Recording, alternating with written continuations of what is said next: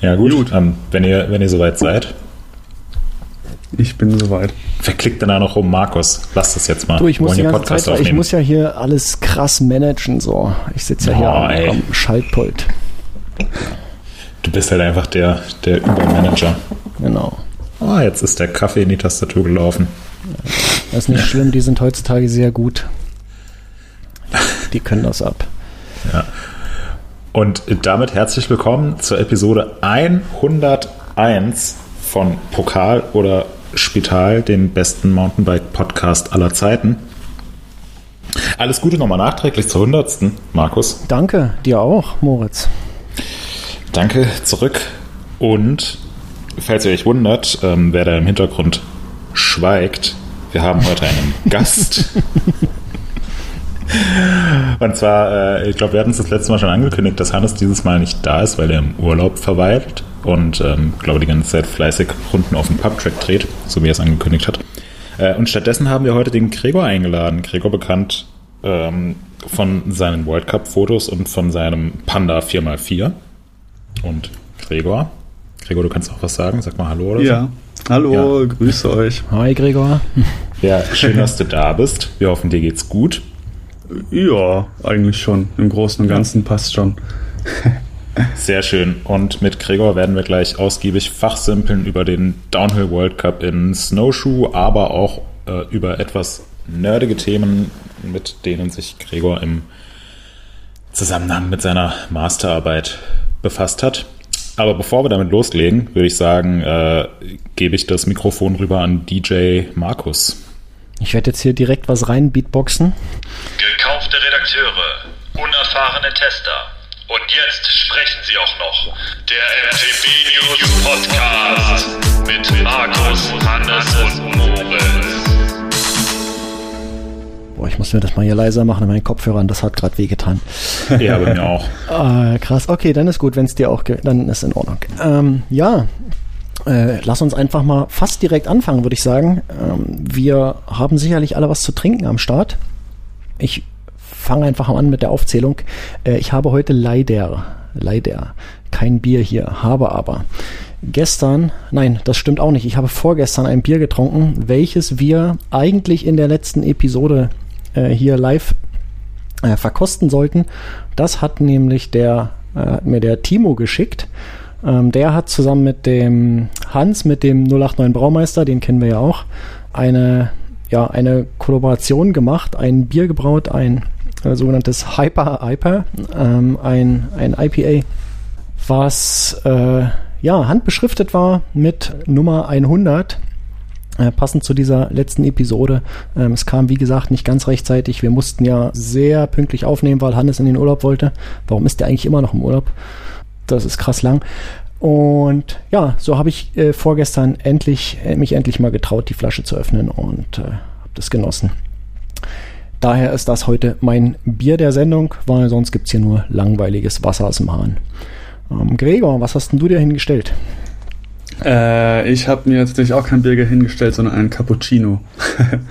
ähm, nee, mir ist es ein bisschen zu früh am Tag und äh, ich möchte mich heute noch sportlich betätigen. Aha, was willst und du machen? Hab, Kannst du gleich mal erzählen? Äh, ich will joggen. Oh, okay. Weil ich kann gerade nichts anderes machen, weil ich habe mir vor einigen Wochen relativ fies die Schulter bzw. den Oberarm gebrochen. Und das dauert noch ein bisschen, bis ich wieder auf dem Rad sitze. Aber deswegen kann ich jetzt seit letzter Woche wieder joggen. Joggen. Und also, deswegen werde ich das tun. Ja, also joggen ähm, oder freie nicht fahren, eins von beiden geht nur. genau. Ja. ja, so ein bisschen auf dem Klapprad rumfahren kann ich auch schon. Aber ähm, ja, ich will es nicht übertreiben und vor allem darf ich auch keinen Unfall haben, das wäre schlecht. Ja. Äh, genau, deswegen trinke ich ein Cappuccino und ein Glas Leitungswasser. Ich trinke sehr gerne Leitungswasser, das ist auch sehr gut. Ja, aber ihr habt doch so gutes Wasser da unten. Da genau, wir haben sehr gutes Wasser. Sein. Ja. Genau. Oh, Moritz, du. Ja, ich habe ein äh, Einger Helles vorgetrunken. Ich glaube, das habe ich wahrscheinlich auch schon das ein oder andere Mal äh, für den Podcast vorgetrunken. Das ist das letzte Bier, was ich getrunken habe. Ich habe auch noch eine Flasche im Kühlschrank stehen, bin mir aber noch nicht ganz schlüssig, ob ich heute während der Aufnahme ein Bier trinken möchte oder nicht. Weil so mitten am Mittag ist dann der Tag gelaufen. ähm, aber ich habe mir jetzt eben noch einen, äh, einen Eiskaffee gemacht und habe auch ein Glas beziehungsweise eine Trinkflasche äh, voll Leitungswasser neben mir stehen. Du bist so einer, der, der aus der Trinkflasche trinkt am, am Schreibtisch. Das finde ich geil. Ja, die Trinkflasche war noch von der Rennradausfahrt gestern Abend voll. Ah, so. Also halb voll. Ja. Also es ist zumindest Also Leitungswasser und nicht Friedhofwasser. Ja, das ich kann dir, ist besser. Ich, ich kann dir nach meiner gestrigen Erfahrung auf jeden Fall eher davon abraten, jetzt ein Bier zu trinken, weil ich habe das nämlich gestern gemacht. Da war ich irgendwie so um halb sechs bin ich in den Fahrradladen, weil da meine Kumpels arbeiten und der eine war im Urlaub und da wollte ich Hallo sagen und der war eine Woche mit Frau und Kind unterwegs und dachte sich, oh geil, endlich wieder mal alleine, hast du Bock auf ein Bier? Und dann haben wir um sechs äh, ein Bier getrunken zusammen und weil es so schön war, haben wir dann noch eins getrunken und ich hatte darauf große Mühe, irgendwie bis neun Uhr wach zu bleiben überhaupt. Lag dann irgendwann ab neun im Bett und hab vor mich hin vegetiert und ein bisschen gelesen und bin dann um zehn eingeschlafen. Deswegen, also, ähm, Ja, es gibt, es gibt äh, nur wenige Sachen, die noch schöner sind als so Daydrinking. Aber gleich, gleichzeitig gibt es auch nur wenige Sachen, die nerviger sind, als dann irgendwie so im Laufe des Nachmittags äh, leicht einen Tee zu haben und eigentlich gar nichts mehr machen zu können, außer zu warten, dass man, dass man halt abends schläft und der neue Tag anfängt. Das Ja. ist, äh, also ich Ja. glaube, hätten wir einfach weiter gesoffen gestern, wäre es eine super Party gewesen. Aber wir waren dann leider so vernünftig aufzuhören. Und dann hängst du halt so derartig in den Seilen wirklich. Äh, ja. ja, gerade jetzt im gehobenen Alter. ja, genau. Bin ich jetzt ja auch ähm, im exklusiven Club. Der Masters-Fahrer. Ja, Genau. Nee, noch nicht, das haben sie angehoben auf 35. ja kannst, als ob. Das haben sie ja. Ja. auch nur wegen Greg Minar gemacht, ne? Die ganz, das nach oben verschoben, die ganzen Altersgrenzen. Aber die, die inoffizielle Regelung war ja ohnehin, um Masters zu fahren, muss man über 30 sein, äh, zwei, entweder zwei Kinder oder ein eigenes Business haben. Also ich sag mal, wer mit 30 ohne eigenes Business und ohne mindestens zwei Kinder in die Masters gewechselt ist, der äh, war ohnehin nicht gut gelitten. Ja, Genau, dass alle Bescheid wissen jetzt. ja. Aber jetzt wurden ja die Regeln angepasst.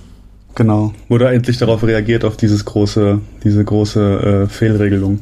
Ja, aber hier, bevor wir mit äh, Downhill Racing anfangen und äh, Regelungen und so, lasst uns doch mal kurz auf die vergangenen beiden Wochen blicken, was so passiert ist seit der hundertsten Episode von Pokal oder Spital. Ich kann es immer noch nicht fassen.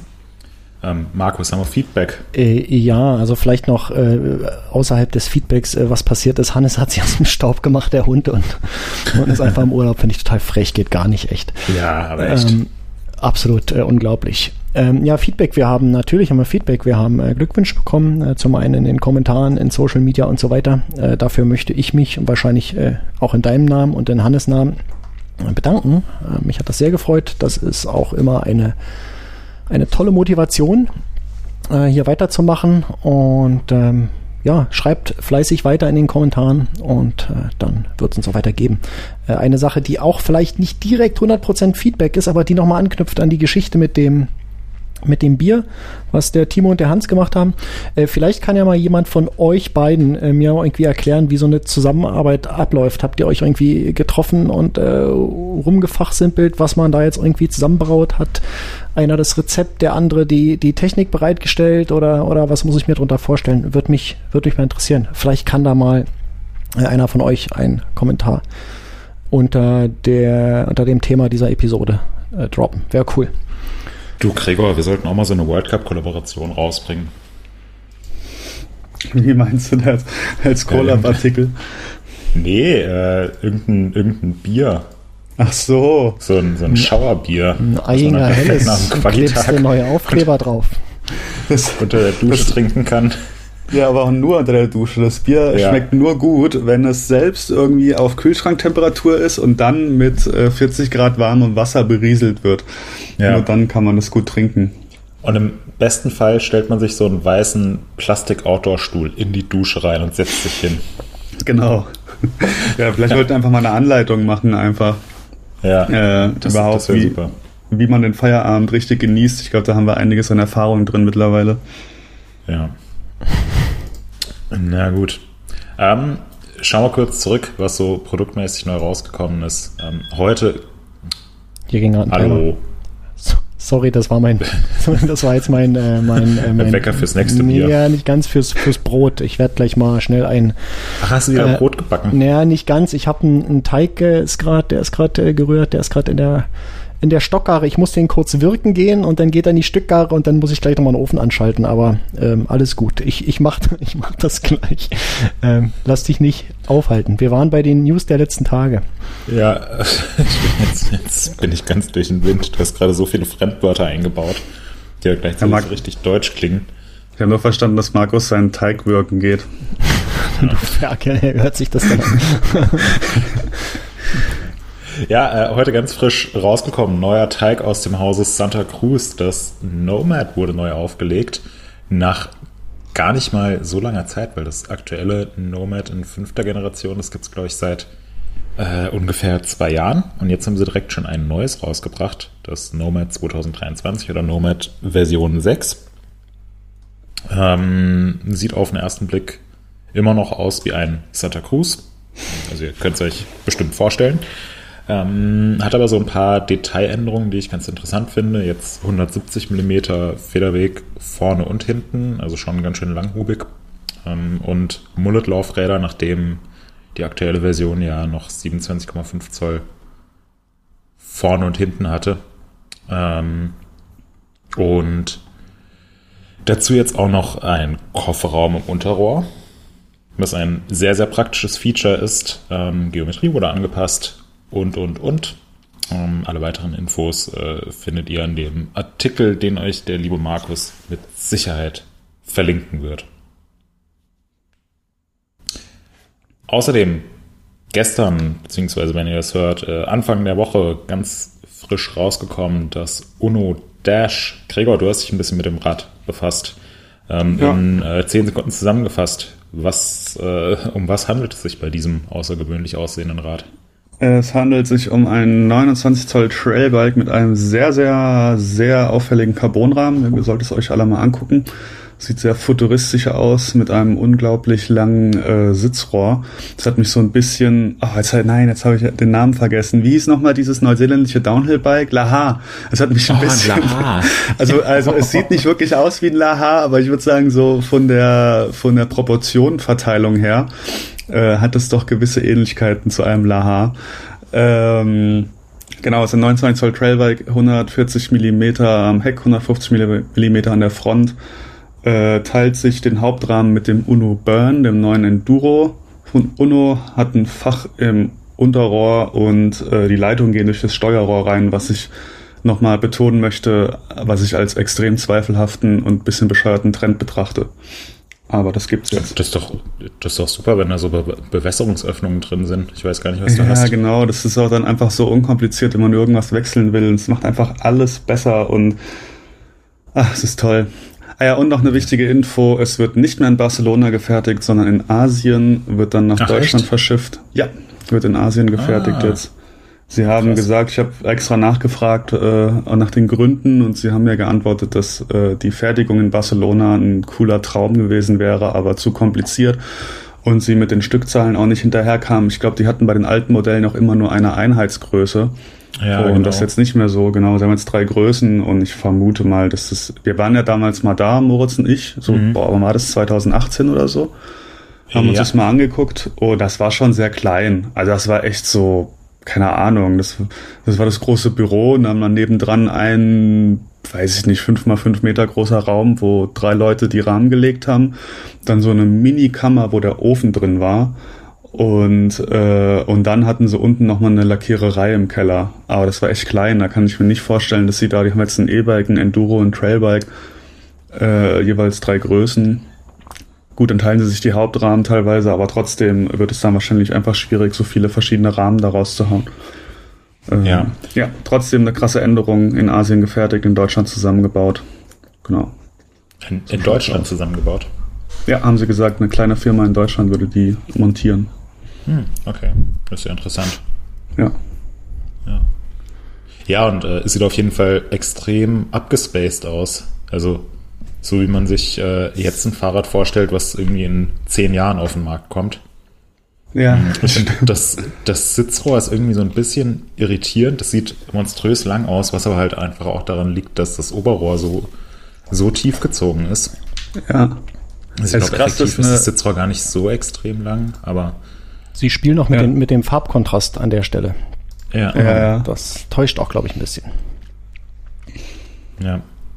Und natürlich stelle ich mir sehr, sehr kompliziert für Uno vor, wie sie dann den Goldton des Sitzrohrs festlegen. Ob der Goldton jetzt auf die Kashima-Beschichtung am Dämpfer angepasst ist oder auf die Kashima-Beschichtung an der Gabel. Ja, das äh, stelle ich mir schwierig vor. Ja. Brauchen einen Verlauf. Ja, genau. Von, von hellgold zu etwas dunkler Gold. Ähm, ja, und hat immer noch, also hat eine ganz schön abfahrtslastige Geometrie für so ein ähm, für so ein Trailbike und vor allem sehr, sehr große Sprünge zwischen den Reach-Werten.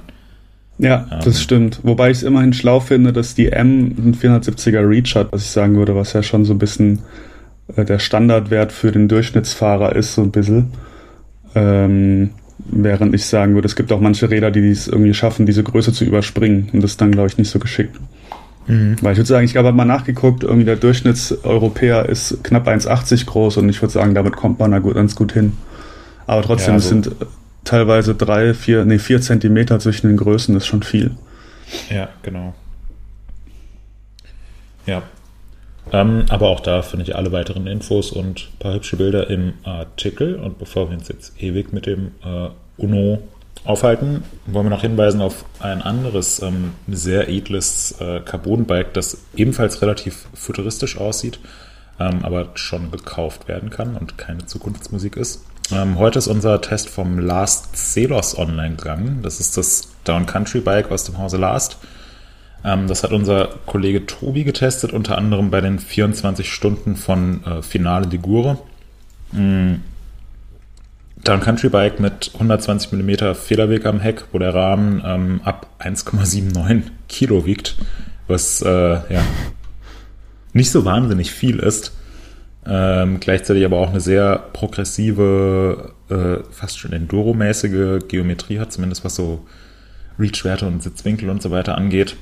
Ähm, und Tobi ist das Rad wirklich ausführlich gefahren, unter anderem im 24-Stunden-Renneinsatz, wie eben schon gesagt aber auch so in den Alpen, war ein paar Mal im Bikepark damit und so weiter.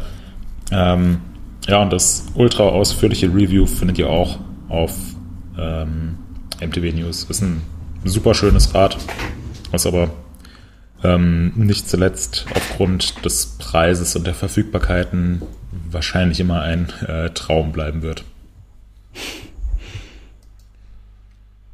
Ja, Ansonsten noch zwei Meldungen aus der Industrie. Einmal äh, LeBron James ist bei Canyon eingestiegen, ähm, beziehungsweise so ein, ähm, ja, hier, ihr seid doch die Manager und ähm, Business Masters, äh, der hat ja, so, ja. so, eine Investmentbude zusammen mit äh, irgendwelchen Partnern. Ja, ähm, ja ich James kommt aus der NBA. Ich glaube, er ist recht bekannt dafür, dass er irgendwie äh, recht früh in so eine Investmentfirma eingestiegen ist und die machen auch viel zu Sportinvest.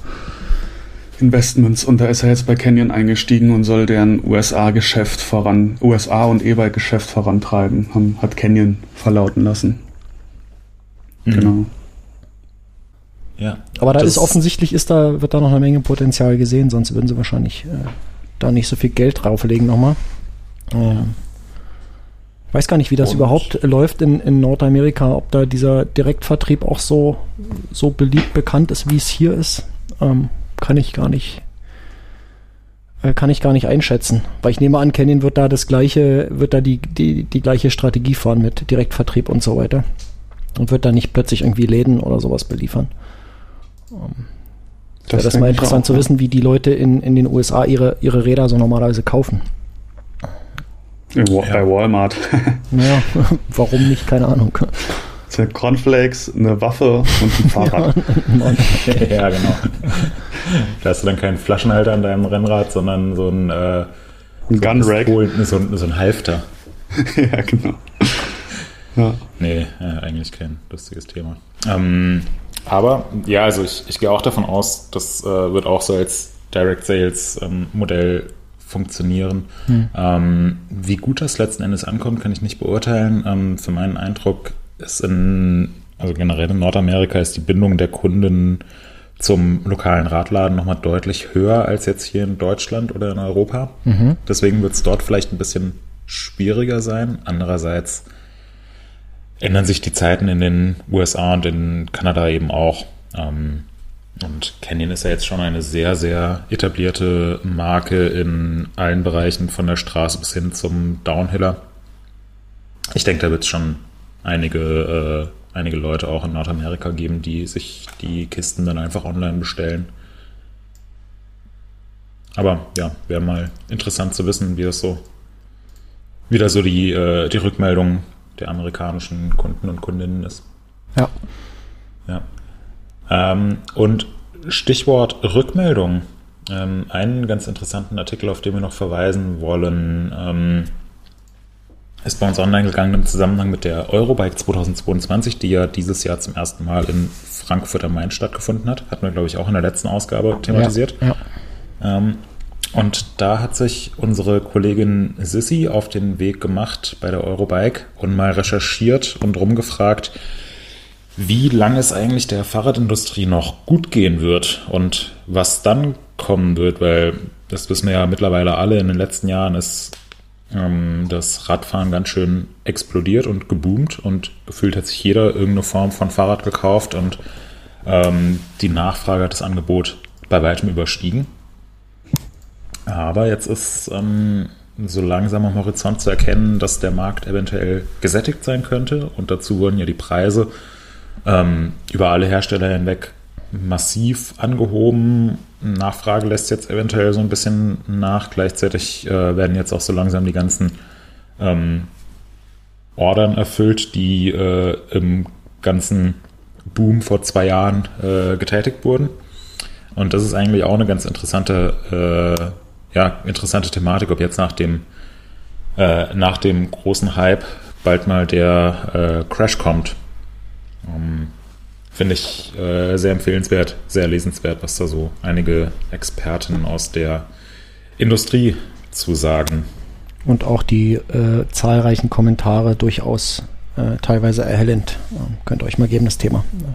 Ja. Wirklich interessant. Bin auch gespannt, was da, was uns da erwartet.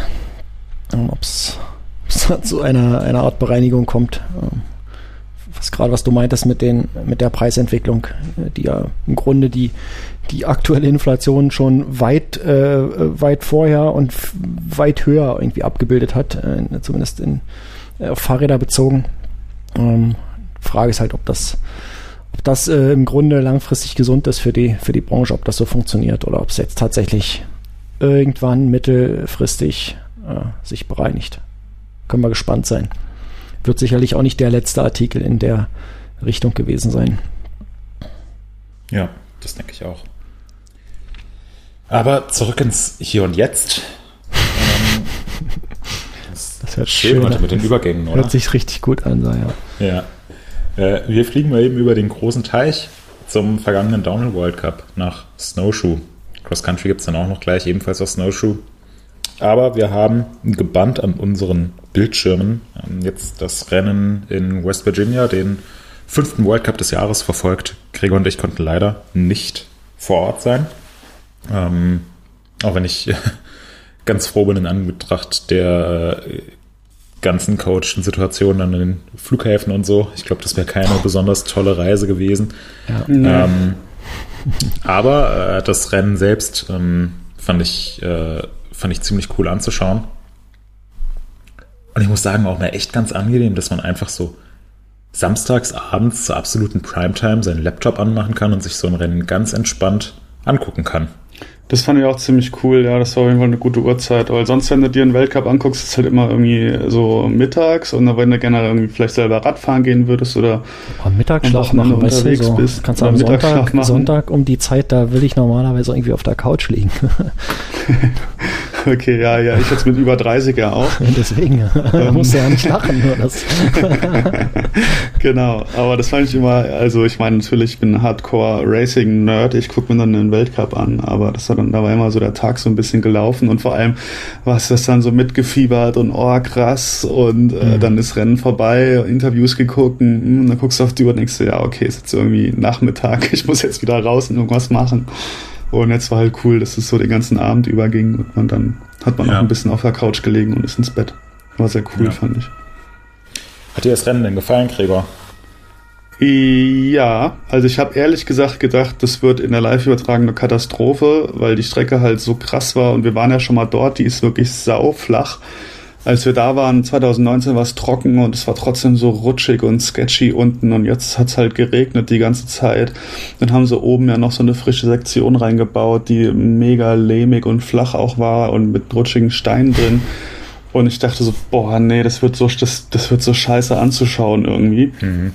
Aber äh, letzten Endes hat sich rausgestellt, also bei den Frauen muss ich sagen, so die Top 4, 5 fand ich schon auch gut anzugucken. Davor war es tatsächlich, ja, also es war schon unterhaltsam, aber es sah jetzt nicht unbedingt nach so, ja, wenn es jetzt, wenn du den Sport nicht kennst und würdest es sehen, fändest du es vielleicht ein bisschen komisch. Ja. also halt alle so rumgerutscht sind und nicht sehr schnell waren. Es tat mir richtig leid. Ich meine, ich wäre da auch nicht runtergekommen. Ich fand es halt ungünstig, die, da ja, den Sport so zu ja, es ist schwierig, den Sport so zu repräsentieren, ist halt immer, mhm. da war die Strecke einfach nicht sehr hilfreich, würde ich sagen. Man ja, sieht, aber man, den, ja, man kann ja. es ganz deutlich auch sehen, diesmal an den Zeiten, die gefahren wurden. Also wie weit die sich so äh, spreizen, so der, der, ja. die Bandbreite, das ist viel krasser ja. als in den letzten Rennen. Ja. ja, genau, das siehst du heftig. Und auch zum Beispiel, ja. ja, Miriam Nicole hat sich in ihrem Run ziemlich ordentlich abgelegt und ist halt trotzdem mit fast fünf Sekunden Rückstand Zweite geworden. Und normalerweise hast du halt gerade auf so einer eher kurzen Strecke wie jetzt in Snowshoe, ähm, hast du halt deutlich knappere Abstände. Also das hat man jetzt ja. definitiv gesehen, dass, mhm. äh, dass da die Varianz viel, viel größer war, als wir es jetzt beispielsweise äh, aus Leogang oder der Lenzer Heide kennen. 2,1 ja. Kilometer, äh, stimmt das? Kann das sein? Ja, die ich ist dachte, nicht so super lang. Und die haben ich Durchschnitt. Dachte sogar noch weniger. Also hier bei den, bei den PDFs von der UCI steht drin 2,101 Kilometer und bei den Frauen okay. äh, Durchschnittsgeschwindigkeit 28 Kilometer pro Stunde. Ja, das ist halt auch viel langsamer als normal. Ja. Also ja. Ähm, gut, ich, ich kenne jetzt die genauen Durchschnittsgeschwindigkeiten von den Frauen nicht. Ich gucke gerade mal nach, ähm, was das Aber bei den Männern ist das eigentlich immer ziemlich nah an den 40 km/h dran. Mhm. Also immer so im Bereich 36 bis 40 km/h. Da wird es jetzt auch langsamer gewesen 35 sein. 35 war jetzt der, der schnellste. Der. Ja. Und sonst äh, letzt, beim letzten Mal in Andorra waren es 38, also schon ein Unterschied. Ja. ja. Wo die Strecke da noch kürzer ist. Ja. Ja, und Snowshoe ist halt einfach das Problem. Es ist einerseits extrem steinig. Also wirklich so ein, so ein Steinfeld oder es ist eigentlich nicht mal ein Steinfeld, es sind einfach Steine, durch die man durchfährt. Es ist äh, ein, ein Felsenmeer. Ja. Ähm, das gerade mit langsamen Geschwindigkeiten super unrund zu fahren ist. Ich glaube, dann so jetzt in diesem Jahr haben sich die Profis so ein bisschen dran gewöhnt. Das war jetzt der vierte World Cup, der in Snowshoe stattgefunden hat. Um, einmal ein Einzel. Der dritte. Einmal, ja, dann aber ein Doppel-World Cup-Krieger, also das vierte ah, ja. World Cup-Rennen. Ja. ja. Von wegen mega der Racing Geil. Blab, blab, blab, blab, ne? Ihr Nerds, ey. Ja. Geil. Ähm, und ich hatte den Eindruck, dass sie dieses Jahr jetzt deutlich im Finale besser mit der Strecke zurechtgekommen sind. Ähm, aber es, also die Kombination aus extrem steinig, dann dazu noch sau viel Matsch und sowieso rutschige, glitschige Steine ähm, und dann auch noch ein recht niedriges Gefälle. Ähm, ja, ist nicht unbedingt besonders angenehm. Ähm, nee, stelle ich mir auch furchtbar vor. Also ich hätte überhaupt keinen Bock gehabt zu fahren, muss ich sagen. Ja, genau. Und ähm, so von dem, was ich gehört habe, äh, habe mir jetzt einen Podcast mit Nico Molerli angehört. Er hat gemeint, ja, eigentlich ist es halt so, wie es jetzt dieses Jahr war, mit sehr regnerisch und wechselhaft und schmierig, so ist es eigentlich immer in Snowshoe. Ich meine, das heißt ja auch Snowshoe. Das, äh, also scheint jetzt nicht der äh, allerwärmste Ort oder allertrockenste Ort Nordamerikas zu sein. Ähm, angeblich würde es dort auch ähm, so viel regnen jedes Jahr, dass ähm, das Gebiet als äh, Regenwald offiziell durchgehen würde. Mhm. Ja, das habe ich auch gehört. Ähm, das ist ja auch und, grün wie sonst was da, die ganze Gegend. Ne? Ja, das, ja, das sind ja diese Rolling, diese Rolling Hills. Das sieht schon krass aus, wenn du da, ich glaube, das ist die höchste Erhebung in den Appalachen. Und wenn du da oben am Start stehst und guckst in die Ferne, das sieht schon verrückt aus. So bis ja. an den Horizont, so rollende, grün bewaldete Hügel. Das ist echt mega schön. Wir haben äh, im Jahr 4,60 Meter Schneefall dort in diesem Skiresort. Ähm, die tatsächlichen Niederschlagswerte finde ich aber gerade nicht. Gucken. Hm. Ähm, bam, bam, bam, bam. Naja, ja, auf jeden Fall aber regnet es viel. Ja, regnet viel und ähm, man hat oh, insgesamt ja. in den Ergebnissen gemerkt, dass äh, das No-Show jetzt noch nicht so mega oft dabei war und die schwierige Strecke schon ähm, die Ergebnislisten ordentlich durchgewirbelt hat. Aber letzten Endes haben sich bei den Männern und bei den Frauen jeweils die Favoriten durchgesetzt. Ähm, Camille Balanche bei den Frauen hat die Quali gewonnen und das Finale gewonnen mit super starken, souveränen Runs. Ähm, damit hat sie auch die Führung in der Gesamtwertung ausgebaut. Ähm, auch wenn Miriam Nicole trotz ihres Sturzes noch auf Platz 2 gefahren ist, aber ich würde eigentlich sagen, es war ein perfektes Wochenende für Camille Balanche. Ähm, hat jetzt einen ordentlichen Vorsprung in der Gesamtwertung. Ähm, aus deutscher Sicht natürlich super. Nina Hoffmann ist auf Platz 3 gefahren. Hat jetzt, glaube ich, auch nicht den aller äh, saubersten Run. ja, aber ich ähm, fand es krass, weil sie ist schon, sie hat auf jeden Fall attackiert, aber sie hat es mhm. halt nicht, sie, hat's, also sie hat Fehler gehabt, aber im Prinzip ist sie dafür, dass sie so attackiert hat, ganz gut durchgekommen. Und ja, ich fand, das hat man von ihr noch nicht so oft gesehen. Also sie ist irgendwie in, in Andorra, hat sie ja selber gesagt, ist sie halt ruhig gefahren und ist auch gut gefahren, aber halt war nicht die schnellste. Und dann hat sie halt oft attackiert, ist aber aufs Maul geflogen. Und jetzt hat sie attackiert, war am Limit, hatte auch ein paar Fehler, ist aber auf dem Rad geblieben und ist halt immer noch Dritte geworden. Und das ist schon, ja, ist cool, dass sie das hinkriegt, offensichtlich. Fand ich, fand ich gut zu sehen. Hm. Ja, auf jeden Fall.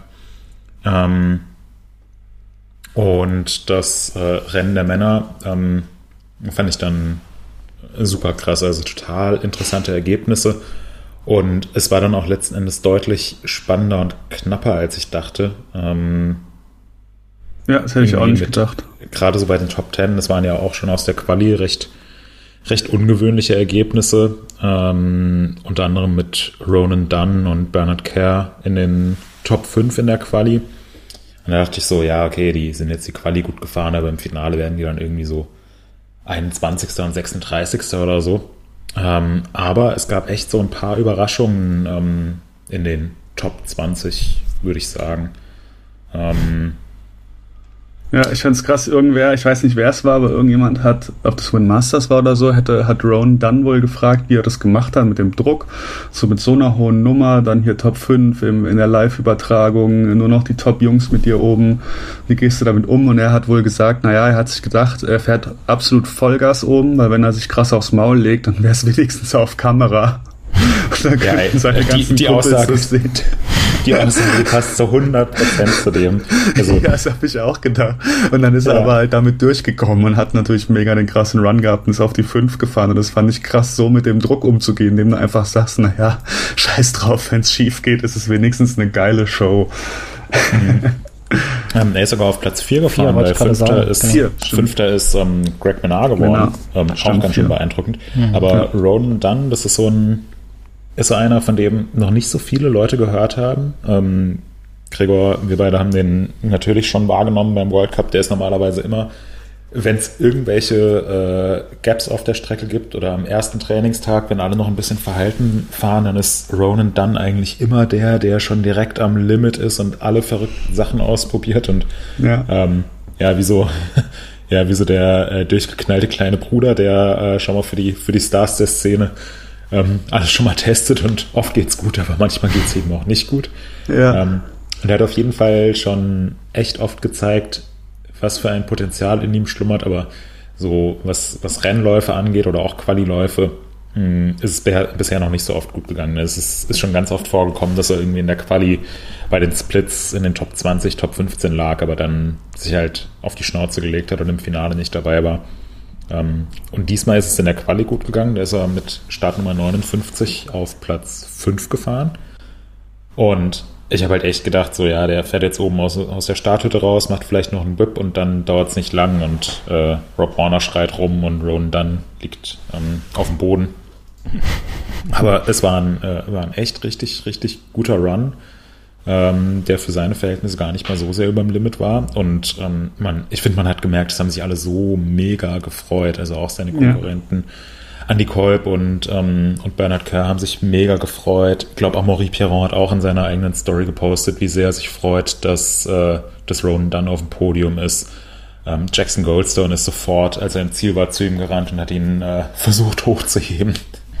ähm, also fand ich, fand ich schon sehr, sehr cool zu sehen und der konnte es halt selbst nicht fassen und ich denke, Ronan Dunn wird auf jeden Fall jemand sein, von dem wir in den nächsten Jahren noch häufiger hören werden. Der ist ja auch noch ja. recht jung, Anfang 20. Könnte, der ist halb so alt wie, wie Greg Minnar. 20 Jahre dazwischen, das ist total krass. Könnte auch eine interessante Person für viele Teammanager für nächstes Jahr sein, weil ja, mhm. das irgendwie, dass er Talent hat, das dürfte allen seit zwei Jahren bewusst sein. Jeder, der mal bei einem Weltcup an der Strecke stand, weiß, wer das ist. Und jetzt hat er auch bewiesen, dass er es runterbringt, wenn es drauf ankommt. Also wenn man Bock hätte, sich ein junges Talent zu sichern und zu entwickeln, dann würde ich beide Augen auf ihn werfen, auf jeden Fall. Mhm. Ja. Ja, sehe ich auch so. Ähm, einen Platz noch vor und dann gelandet ist Andy Kolb. Der schon wieder krass. einfach mal das, das, das beste Ergebnis seiner Karriere eingefahren hat. Also, ich, äh, ja, ich habe keine Ahnung.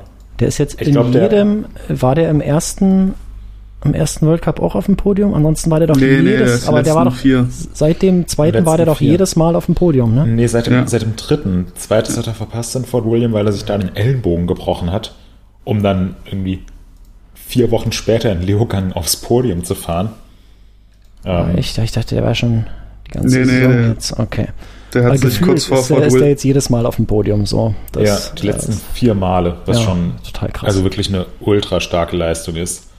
Ähm, ich fand's krass. Ich meine, wir kennen ihn jetzt ja auch ein bisschen und ich würde jetzt nicht sagen, dass er irgendwie der krasse Hochstapler ist, sondern im Gegenteil total ruhiger, bodenständiger Typ. Und dann wurde er ja auch gefragt, ja, jetzt bist du so gut gefahren, jetzt hier Dritter mit nicht so viel Rückstand, was, was sagst du mal, kommt der erste Sieg? Und dann hat er gesagt, ja, naja, ja, der Lauf war jetzt nicht so gut. Das könnte er sich eigentlich schon vorstellen. Ja. Und wie gesagt, ich glaube jetzt nicht, äh, Andy Kolb kommt mir nicht wie jemand vor, der so aus dem Nichts mal äh, voll auf den Putz haut und mal irgendeine krasse Behauptung rausknallt, sondern ich denke, das wird dann schon so sein. Er fühlt sich wirklich so gut. Mhm. Und äh, ja, da kann man, glaube ich, sehr gespannt sein, was da noch von ihm kommt. Er scheint mhm. da auch mental einfach gerade extrem, extrem stark zu sein. Geil. Ja. Mhm. Ja, das das musste ich ja mega beflügeln. Ich weiß noch, ähm, nachdem er da das erste Mal aufs Podium gefahren ist, war er dann, glaube ich, auch in den Top Ten, also nach Leogang. Und dann haben wir uns, mhm. ähm, was war das Rennen danach? Äh, Lenzer Heide. Ja. Ähm, oder vielleicht auch schon in, äh, in Leogang, ich weiß nicht mehr genau. Auf jeden Fall hatte ich mich dann mit ihm unterhalten und er meinte, oh, es ist einfach, es macht so einen großen Unterschied, ähm, wenn du halt auf einmal weißt, du bist in den Top Ten, du bist protected und dein ganzes Rennwochenende ist nicht auf die Quali ausgelegt, sondern du weißt, du bist im Finale dabei. Du musst dich in der Quali jetzt nicht so sehr darauf konzentrieren, einfach nur sauber runterzukommen und bloß in den Top 60 dabei zu sein, ähm, sondern dein ganzes Rennwochenende kannst du einfach anders gestalten und kannst viel mehr aufs Finale hinarbeiten, weil du halt weißt, dass du im Finale dabei sein wirst. Und dass er das jetzt ein paar Mal hintereinander geschafft hat, im Finale so weit vorne dabei zu sein und auch immer die Leistung zu bestätigen. Ja.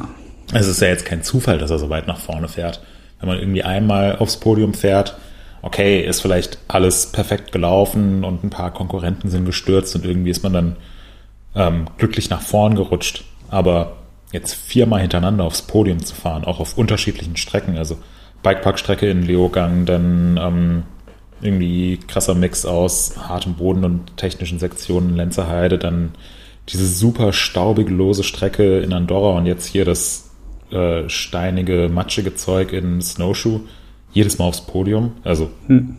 völlig verdient und einfach total geil zu sehen. Freut mich, freut mich echt riesig für ihn. Ja, nee, auf alle Fälle ist wirklich krass. Ja.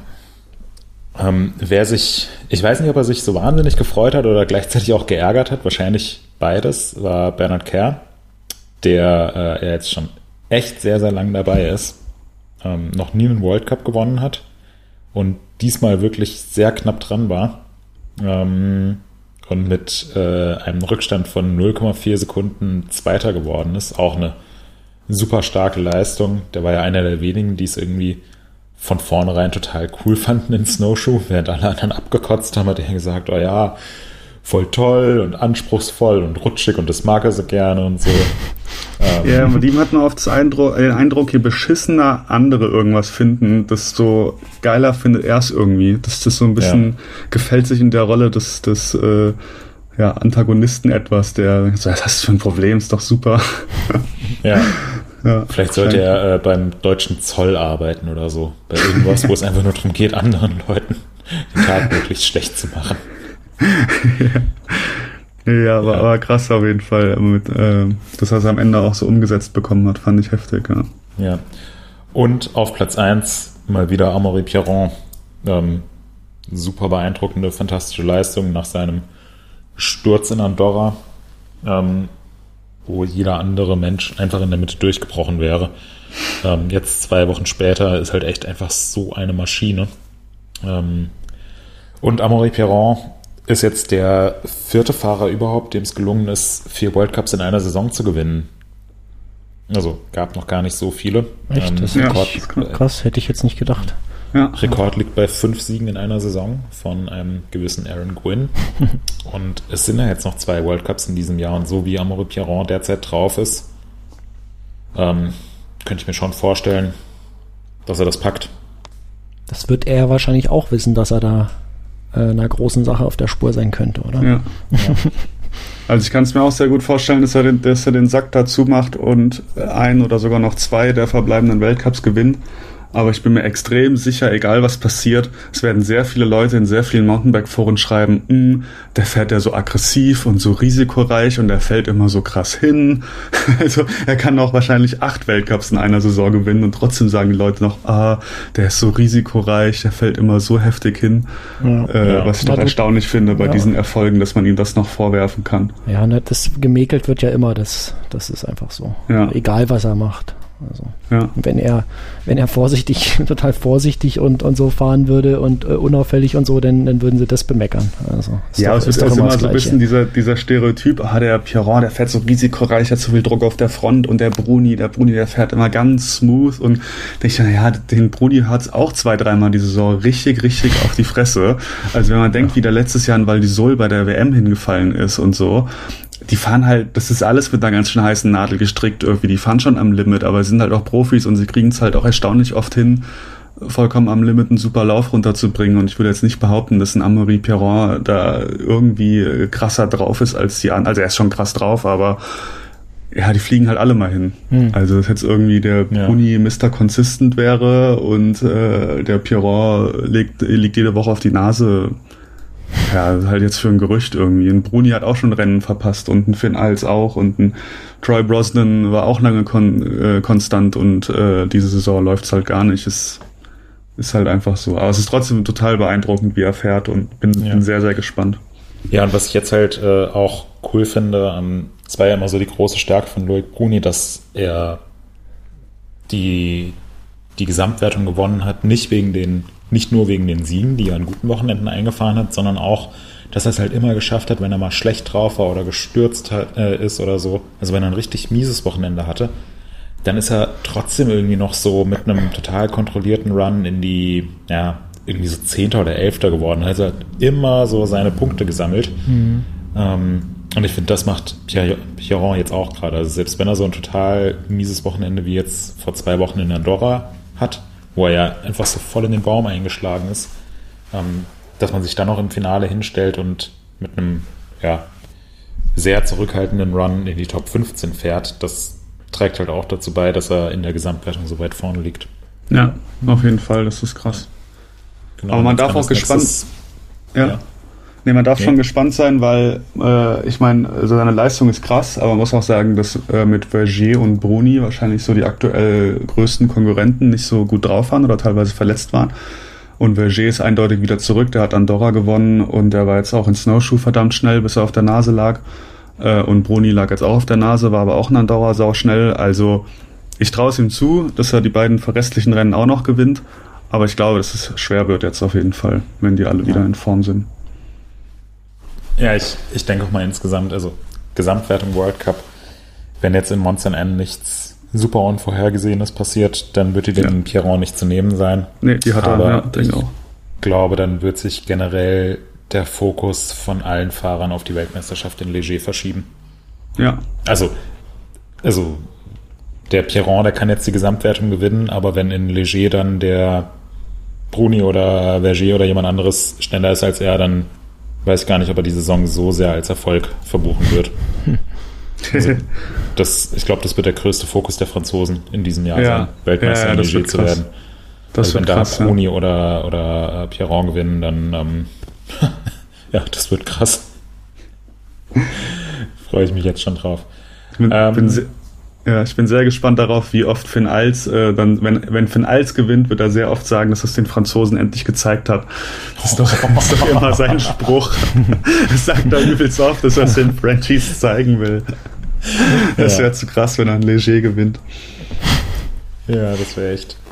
Ja, gut. Ähm, nächstes Wochenende geht es weiter in Monster N. Ähm, wieder Doppelweltcup, Downhill und Cross Country. Und jetzt haben wir natürlich den Cross Country Teil ähm, etwas ausgelassen, aber auch da ähm, super spannende, interessante Entscheidungen, sowohl im Short Track als auch dann in den äh, Rennen über die volle Distanz. Ähm, Short Track wurden beide Rennen von Amerikanern gewonnen. Ähm, gigantische Stimmung am Streckenrand und ein gigantischer Sturz von Nino Schurter, ähm, wo Boah, ich noch ja. nicht ganz gecheckt habe, was da passiert ist.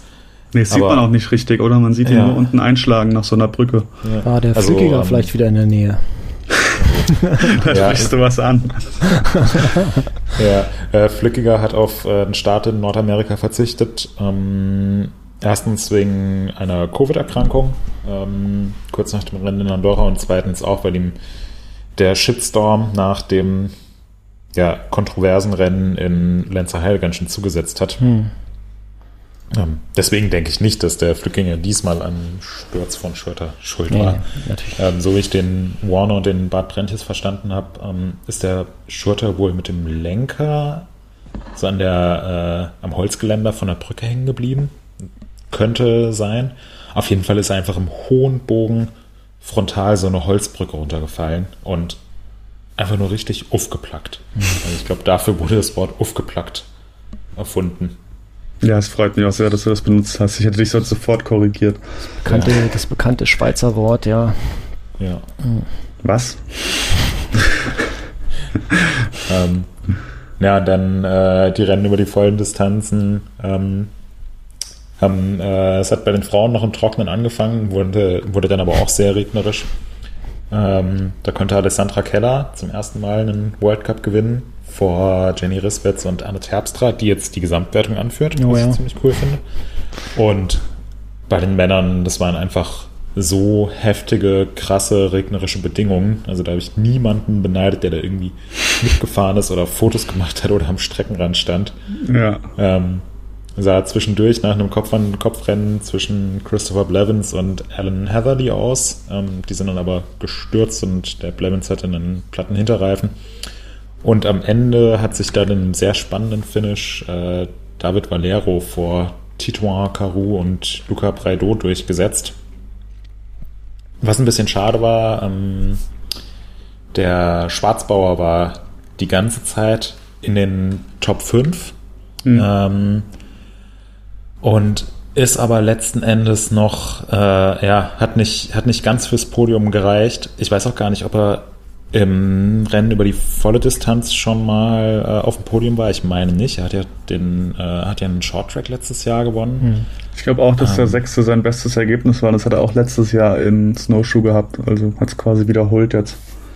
Ja, aber ja, ob er, ob er so 100% happy damit sein wird, ähm, wage ich jetzt mal zu bezweifeln, weil er war eben, wie gesagt, äh, die ganze Zeit in den, in den Top 5, zwischendurch auch mal Vierter, Dritter in der Spitzgruppe dabei.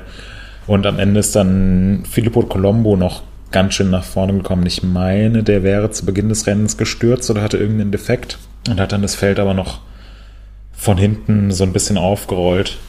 Und Lukas Schwarzbauer ist dann letzten Endes nur in Anführungszeichen Sechster geworden. Ist natürlich immer noch eine saustarke Leistung, aber zehn Sekunden am Podium vorbei wird ihn wahrscheinlich auch etwas geärgert haben. ja. Ja. Ähm, in der Gesamtwertung, blicken wir da noch ganz kurz drauf, äh, ist Nino Schurter, obwohl er auf den Rennstart verzichtet hat, ähm, immer noch vorne. Ähm, relativ knapp vor Vlad Daskalu und äh, Alan Heatherly. Also da ist eigentlich jetzt noch alles offen und offen war auch die Nase von Vlad Daskalu. Weil, Boah, das sah so schlimm nicht, aus. Ja.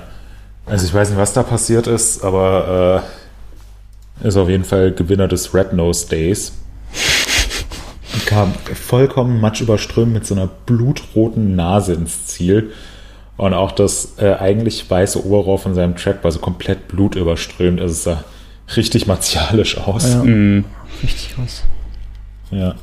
Und ähm, bei den Frauen liegt Anne Terpstra jetzt auf Platz 1 in der Gesamtwertung. Ähm, stolze 8 Punkte vor Rebecca McConnell. Und pro World Cup gibt es 250 Punkte zu holen. Also da ist, ähm, ja, ist wirklich alles offen. Geht's um Auch Alessandra Keller hat, ähm, hat jetzt einen ordentlichen Sprung nach vorne gemacht durch ihren Sieg. Also da ist echt alles möglich. Wird ähm, sehr spannender Saisonabschluss jetzt in Monster und dann auch noch in Val di Sole sein. Ja.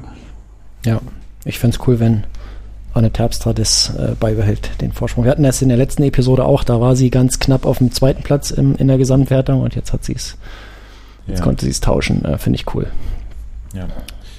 Gregor, wir gehen jetzt gleich auf deine Masterarbeit ein. Stell dich schon mal mhm. drauf ein, schmeiß dein Gehirn an. Aber bevor wir damit loslegen, fasse ich noch kurz alle äh, neuen Entwicklungen zum äh, Mountainbike World Cup 2023 zusammen. Oh ja.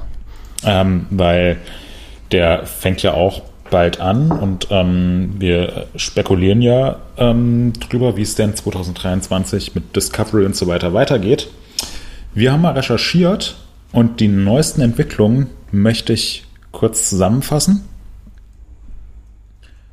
Rob Warner wird nicht mehr mitkommentieren, was sehr schade ist, ähm, weil er einfach bei Red Bull unter Vertrag steht und Red Bull jetzt eben nicht mehr für die Übertragungen zuständig ist. Wobei ich nicht weiß, ist es denn wirklich safe, dass Red Bull raus ist? Komplett? Eigentlich schon. Ja. Also ich bin mir nicht sicher, es gibt auch das Gerücht, dass, äh, dass die da vielleicht noch ein, ein C in der Tür haben, zumindest. Aber wir werden es sehen. Man weiß es nicht, das sind alles krasse Gerüchte. Ja. Genau. Ja, aber Rob Warner hat auf jeden Fall bestätigt, dass er weiterhin bei Red Bull unter Vertrag steht und statt jetzt wird er nicht mehr den World Cup kommentieren, was sehr schade ist. Und das war es auch schon mit allen News zum Mountainbike World Cup 2023. Wie ihr seht, wissen wir immer noch nichts. Ja, ich habe Und da muss man der UCI wirklich mal ein Kompliment aussprechen, jetzt Anfang August immer noch alle so im Dunkeln zu lassen. Also können sie können sie die ganze Veranstaltung echt auch einfach von mir aus abblasen, weil das ist, also, also Man sollte vielleicht die UCI und ESO und sowas in Zukunft äh, die ganzen Teamwechsel organisieren lassen, weil dann gibt es garantiert keine Leaks bei den Team Rumors mehr. Es wird ja, alles äh, genau. bis kurz vor Schluss äh, unter Verschluss gehalten. Nee, ich habe auch nochmal ja. rumgefragt bei meinen, in meinem Weltcup-Bekanntenkreis, ob es in Snowshoe eine Neuentwicklung gab und ich kann verraten, nein, es gab keine News, auch in Snowshoe. Es gibt sehr gegensätzliche Aussagen. Es gibt das Gerücht, dass Lenzer Heide raus wäre. Es gibt aber auch das Gerücht, dass sie wieder drin wären. Äh, es gibt das Gerücht, dass vielleicht Albstadt raus wäre, aber das weiß man auch nicht so genau. Es ist absolute Spekulation, man weiß es einfach nicht. Hm, ja. Ich habe so ein bisschen das Gefühl, dass die UCI und die ESO damals auch den Flughafen Berlin-Brandenburg gebaut haben. genau. Ja. Ja. Naja, also falls uns jemand von der UCI zuhört, so Grüße gehen raus in die Schweiz. Ähm, wird ja. vielleicht mal Zeit, dass ihr euren Urlaub beendet und ähm, bis in die nächsten Jahre plant, weil wir würden gerne wissen, wie es weitergeht. Und ich bin mir sicher, dass es anderen Leuten auch so geht und die Teams wissen wollen, wo sie denn nächstes Jahr hinfliegen müssen und wie die Budgets überhaupt zustande kommen. Und ähm, falls ich noch eine Bitte äußern darf, bitte fahrt unsere Sportart nicht komplett an die Wand. Ihr seid auf dem besten Weg dahin. Aber vielleicht kriegt ihr ja noch die Kurve. Ähm, ja, widmen wir uns schönen Dingen. Gregor. Ja. Master Gregor. Ich soll was erzählen, ja? Ja, jetzt mit 30 bist du Master. Ja, noch nicht tatsächlich. Ähm, ja, stimmt, ab 35. nein, nein, das meine ich gar nicht. Ähm, nee, ja, genau. Also ich habe, was vielleicht viele nicht wissen, ich habe ursprünglich mal Maschinenbau studiert und habe dann nach meiner Bachelorarbeit damals gedacht, jetzt bist du alt genug, könntest mal einen Nebenjob suchen. Und dann wurde mir irgendwie angetragen, dass ich doch für diese, diese Mountainbike-Website MTB News so ein bisschen aushelfen könnte. Und irgendwie ist dann mehr draus geworden. Und ich habe gemerkt, mir liegt das ganz gut. Und ist dann irgendwann vom Studi-Nebenjob zur halben Stelle und dann irgendwann zur Vollanstellung gekommen und jetzt bin ich seit ein paar Jahren bei MTB News und bin sehr glücklich. Habe dann aber irgendwann festgestellt, dass ich mein Studium oder mein, also mein Master nie abgeschlossen habe. Hatte den am Anfang noch so relativ viel fertig gemacht. Da muss man viel so Projektarbeiten machen. Das hatte ich irgendwie in den ersten zwei Semestern alles noch gemacht.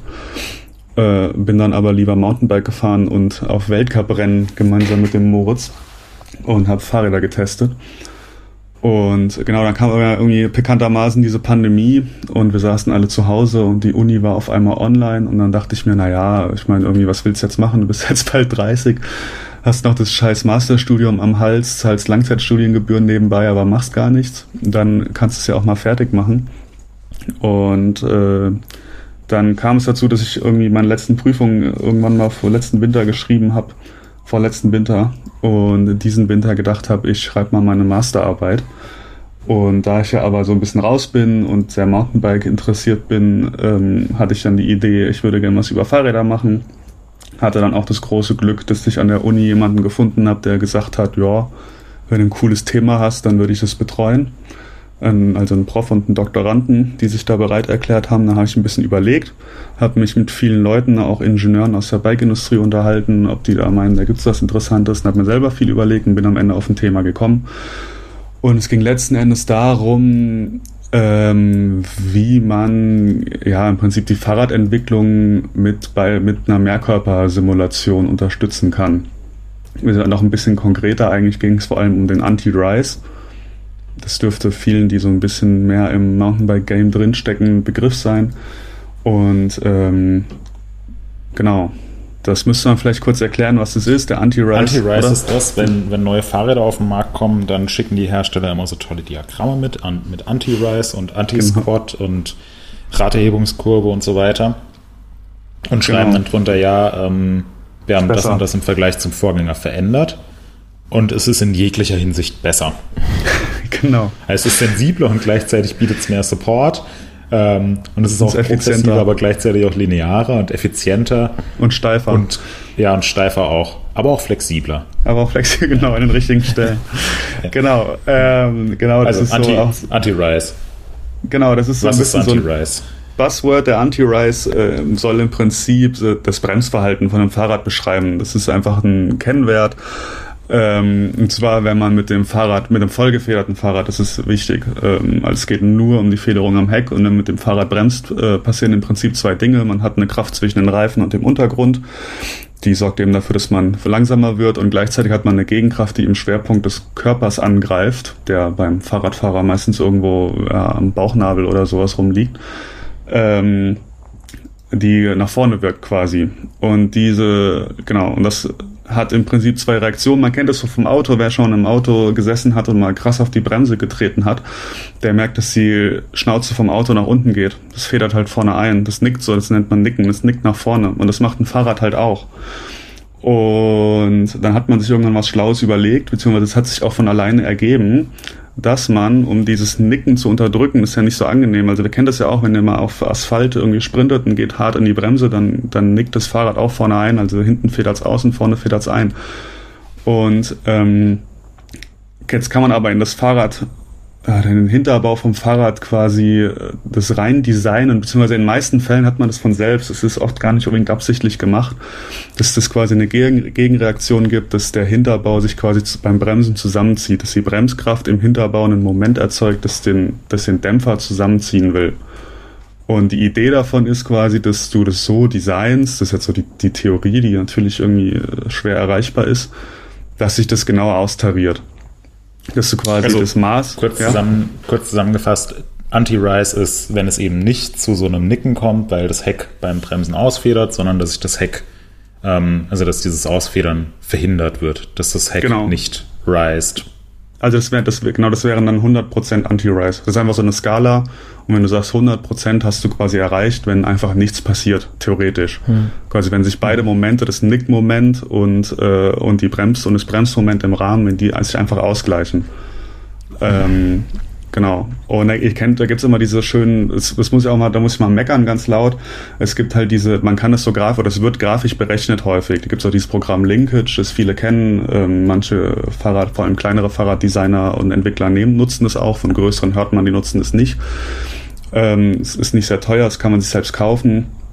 Ähm, und das, das macht es auf so eine grafische Art und Weise. Da wird dann geguckt, wo sind die, ist die Lage der Drehpunkte und dann zieht man da so eine Linie durch und am Ende äh, ergibt sich dann halt irgend so ein Wert, 50 Prozent, 100 Prozent, 150 Prozent, keine Ahnung, irgendwas dazwischen. Und, äh, und wenn man das so nach so Erklärungen sucht, dann zeigen die einem immer dieses Diagramm und sagen, ja, das ist das Diagramm und gucken, da siehst du und da und da ist die Linie und hier geht die durch und wenn die dann da endet, sind es 120 Prozent. Aber das ist keine Erklärung. Also es ist, das ist die Berechnungsmethode, aber das ist nicht so, weil es in dem Diagramm so ist, sondern das Diagramm äh, ist einfach nur eine grafische Berechnung. Und das Prinzip ist, dass du sagst, dass du willst, dass es im Drehpunkt einfach keinen Moment gibt, dass, oder dass alle Momente im Drehpunkt sich aufheben. Hm. Das ist das Prinzip und da, darauf beruht es. Und ist klar, wenn du, ja, du kennst ja von, wenn kein Moment wirkt, dann kann, dann kann der Drehpunkt sich auch nicht drehen und dann federt es auch nicht ein. So kann man das sagen. Ist jetzt schwierig, das irgendwie besser zu erklären in einem Podcast. Äh, das müsste man, müsste man in Form grafisch Masterarbeit machen. In Form von einer Masterarbeit machen. Ich denke, dass ich irgendwann nochmal das, ähm, da wird es auch irgendwann einen Artikel zu geben, auf jeden Fall zu dem Thema. Ich werde das, was ich mir da jetzt so angeeignet habe, ein bisschen auch irgendwann mal versuchen, gut verständlich und nicht zu technisch, aber trotzdem korrekt äh, zu publizieren. Genau. Aber es dauert noch ein bisschen. So, ja, das ist dieses, das ist das Prinzip, jetzt habe ich den Anti-Rise erklär, äh, grob erklärt. Das ist das Problem. Und es wird halt ähm, grafisch berechnet und dann ist immer so die Idee und es wird oft, also es, ist, es gibt schon viele Leute, die sagen, na ja, das ist nur so ein Anhaltswert und du brauchst dann Erfahrungswerte, weil du hast natürlich das riesige Problem, wenn du diesen Anti-Rise berechnest, der hängt halt voll vom Schwerpunkt ab, aber der Schwerpunkt bei einem Fahrradfahrer ist halt nicht fix. Das ist nicht wie beim Auto. Klar, beim Auto bewegst du dich in deinem, in deinem Sessel vielleicht auch ein bisschen, aber im Prinzip tut sich da nicht viel, aber beim Fahrrad, der Fahrradfahrer bewegt sich ja die ganze Zeit. Und deswegen ist diese statische Berechnung, wenn du, die ist einfach nicht ganz, das, das ist nicht auf die Realität übertragbar, sondern du brauchst eben viel Erfahrungswerte. Aber das ist natürlich immer ein Problem, gerade in der wachsenden Branche, ähm, wenn du was berechnen willst oder wenn du, wenn du, ja, wenn du einfach Leute brauchst, die schon sehr, sehr viel Erfahrung haben und sehr, sehr viel ausprobiert haben, dann kriegst du natürlich irgendwie ein Problem sondern besser wäre im Prinzip, man könnte das direkt äh, in der Realität darstellen, ohne es erst irgendwie jahrelang ausprobieren zu müssen. Und da war die Idee, das mit so einer Mehrkörpersimulation auszuprobieren. Und eine Mehrkörpersimulation ist, ja, ist ein Computerprogramm letzten Endes, MSC Adams heißt es, was ich genutzt habe aus der Automobilbranche und das Prinzip ist, dass du sämtliche Körper durch starre, idealisierte starre Körper, eigentlich wie ein Lego-Männchen. Du hast nachher, du hast alles, alles nach wie, wie aus Lego hast starre Körper. Ich habe auch einen Menschen nachgebaut, ich habe ein Fahrrad nachgebaut. Ähm, dann setzt du, def definierst du, wie die sich zueinander bewegen können, also definierst Gelenke im Prinzip. Du könntest auch den Gelenken jetzt eine Reibung vorsehen und was weiß ich was. Ähm, und der Vorteil davon ist, dass es einen relativ geringen Rechenaufwand hat im Vergleich zu anderen Rechenmethoden. Also du kannst es auf einem normalen, ja normalen, einem relativ leistungsfähigen normalen Computer laufen lassen. Du brauchst ja jetzt kein krasses Google-Rechenzentrum für irgendwie. Äh, das kann im Prinzip jeder bei sich daheim machen mit einem bisschen besseren Rechner und so einer Lizenz von so einem Programm, die irgendwie ein paar hunderttausend Euro kostet. das ist eine kleine Hürde. Aber ähm, genau, das äh, ist der große Vorteil der Merkaba-Simulation. Du baust dir im Prinzip so ein Lego-Männchen auf und ein kleines Lego-Fahrrad. Und ähm, das war ziemlich interessant, äh, weil es ist gar nicht so einfach äh, zu sagen, so einen Menschen nachzubauen, ist ja gar nicht so einfach, weil Du musst natürlich wissen, um diesen Menschen realistisch nachzubauen. Und wenn du sagst, äh, ich habe da quasi eine Hand, ich habe einen Unterarm, Oberarm, Brustkorb und so weiter, einen Kopf, einen Oberschenkel, Unterschenkel, einen Fuß, natürlich immer zweimal alles außer dem Oberkörper.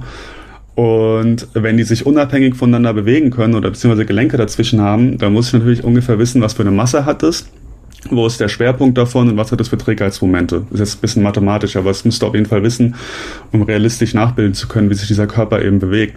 Und es ist jetzt aber nicht so einfach, weil ich kann jetzt ja nicht einfach äh, irgendeinen Menschen nehmen und dem den Arm abschneiden und äh, den mal auf die Waage legen und sagen, ah ja, das ist ja interessant, hier hast du ihn wieder.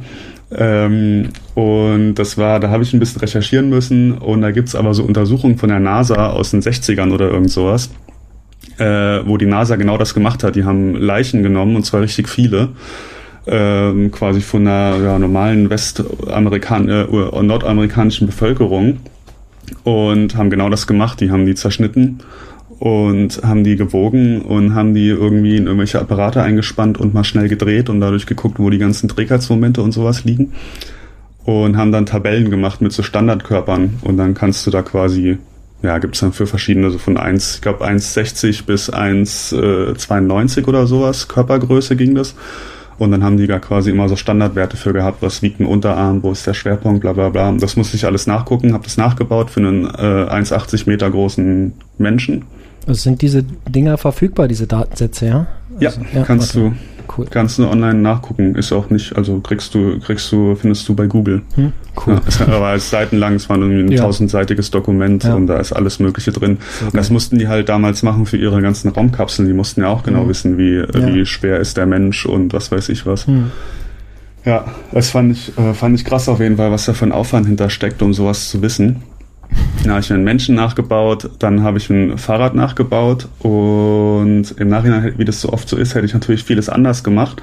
Aber ich dachte damals, ich bin ganz schlau und spare mir ein bisschen Arbeit und habe als Fahrrad einen Track Slash genommen äh, in Größe ML, habe das nach einem Foto einfach in Linkage nachgebaut in dieses Programm, so, wie habe ich vorhin schon mal erwähnt, dies, so ein, oh, da kommt die Post. Ja, geht ähm, es ist so ein 2D ähm, ja, Kinematik-Programm. Mhm. Da hab, kann man anhand von einem Foto die Lagerpunkte markieren, kann das Rad nachbauen. Dann habe ich das in drei, habe ich das quasi gemacht, habe dadurch die Lagerpunkte grob rausgefunden.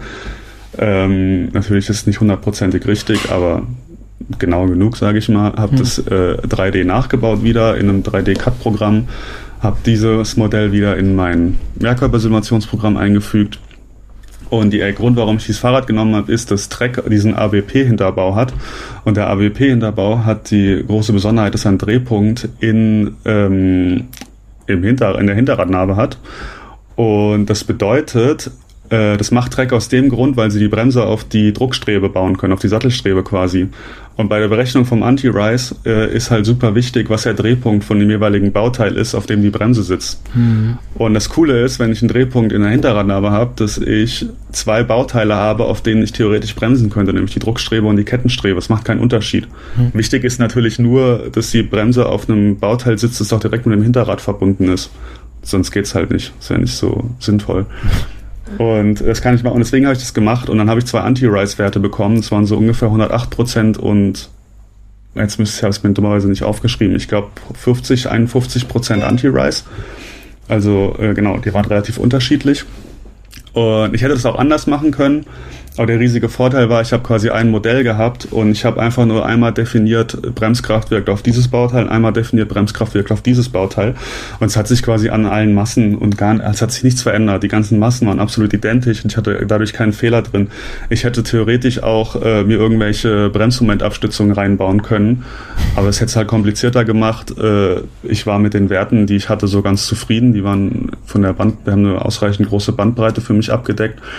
Äh, es war einfacher von der Berechnung her, es lief auch stabiler. Es war schon so eine Sache des Bauteils. Das ganze Modell war am Ende relativ groß und ist dann auch am Anfang ziemlich oft abgestürzt. Das war sehr frustrierend. Ähm, ja, es war einfach simpler und es war okay. So, das war der mhm. Grund, warum ich es so gemacht habe. Wenn ich es nochmal machen würde, würde ich es, glaube ich, probieren, es, ähm, das über eine Bremsmomentabstützung zu machen. Äh, das erkläre ich jetzt nicht, was es ist. Das erkläre ich mal irgendwann in einem Artikel. Aber im Prinzip geht es darum, dass man verschiedene Anti-Rise-Werte erreicht. Genau, das habe ich gemacht. Äh, habe das alles nachgebaut. Es hat ewig lang gedauert und es war sehr kompliziert und sehr frustrierend, weil ich keinerlei Erfahrung damit hatte und weil mir dadurch, dass ich mir das Thema selber überlegt habe, niemand damit helfen konnte. Und ähm, genau, das war sehr äh, aufwendig. und dann hatte ich am Ende, ja, im Prinzip so ein Lego-Modellchen, das ich frei bewegen konnte und dann konnte ich den auf eine Fahrbahn setzen und habe jetzt zum Beispiel der, also ich habe den dann beschleunigt, das war wie so, wenn du ein Seil dran bindest und ziehst mal kräftig, wurde der auf, äh, ich weiß es nicht mehr genau, 25 km oder sowas beschleunigt. Und dann habe ich den alle möglichen Dinge machen lassen, habe geguckt, was passiert. Und ähm, genau, gab es so einen Versuchsplan. Erstmal musste ich mir überlegen, was will ich denn eigentlich auswerten. Dann habe ich gesagt, okay, ich will wissen, was passiert mit dem Bremsnicken in verschiedenen Fahrsituationen. Hat es eine, eine, Aus, ähm, eine Auswirkung auf die vertikale Auslenkung? Also wenn ich den jetzt über ein Hindernis fahren lasse und bremse dabei, macht es einen Unterschied, was für ein Anti-Rise der hat, wie sehr es den hochhebt. Also wie gut das Fahrwerk quasi dieses Hindernis ausgleichen kann.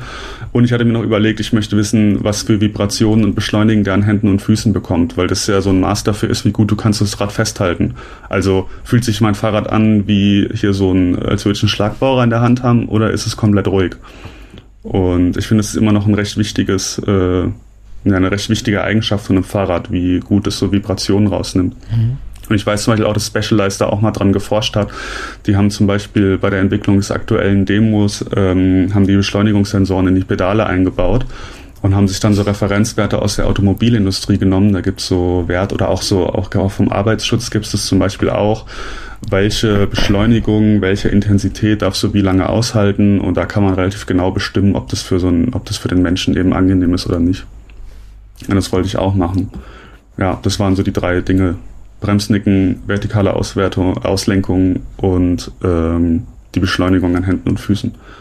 Da habe ich verschiedene Dinge ausprobiert, ähm, verschiedene Gefälle, eine verschiedene Bremskraftverteilung natürlich, äh, weil es macht einen Unterschied, ob ich vorne oder hinten bremse. Wenn ich vorne bremse, hilft mir, gibt es keinen Anti-Rise quasi oder mhm. gibt es schon, aber der ist immer gleich, weil ich immer dieselbe Federgabel drin habe. Äh, immer eine, ja, man hat ja immer eine normale Teleskopgabel eben.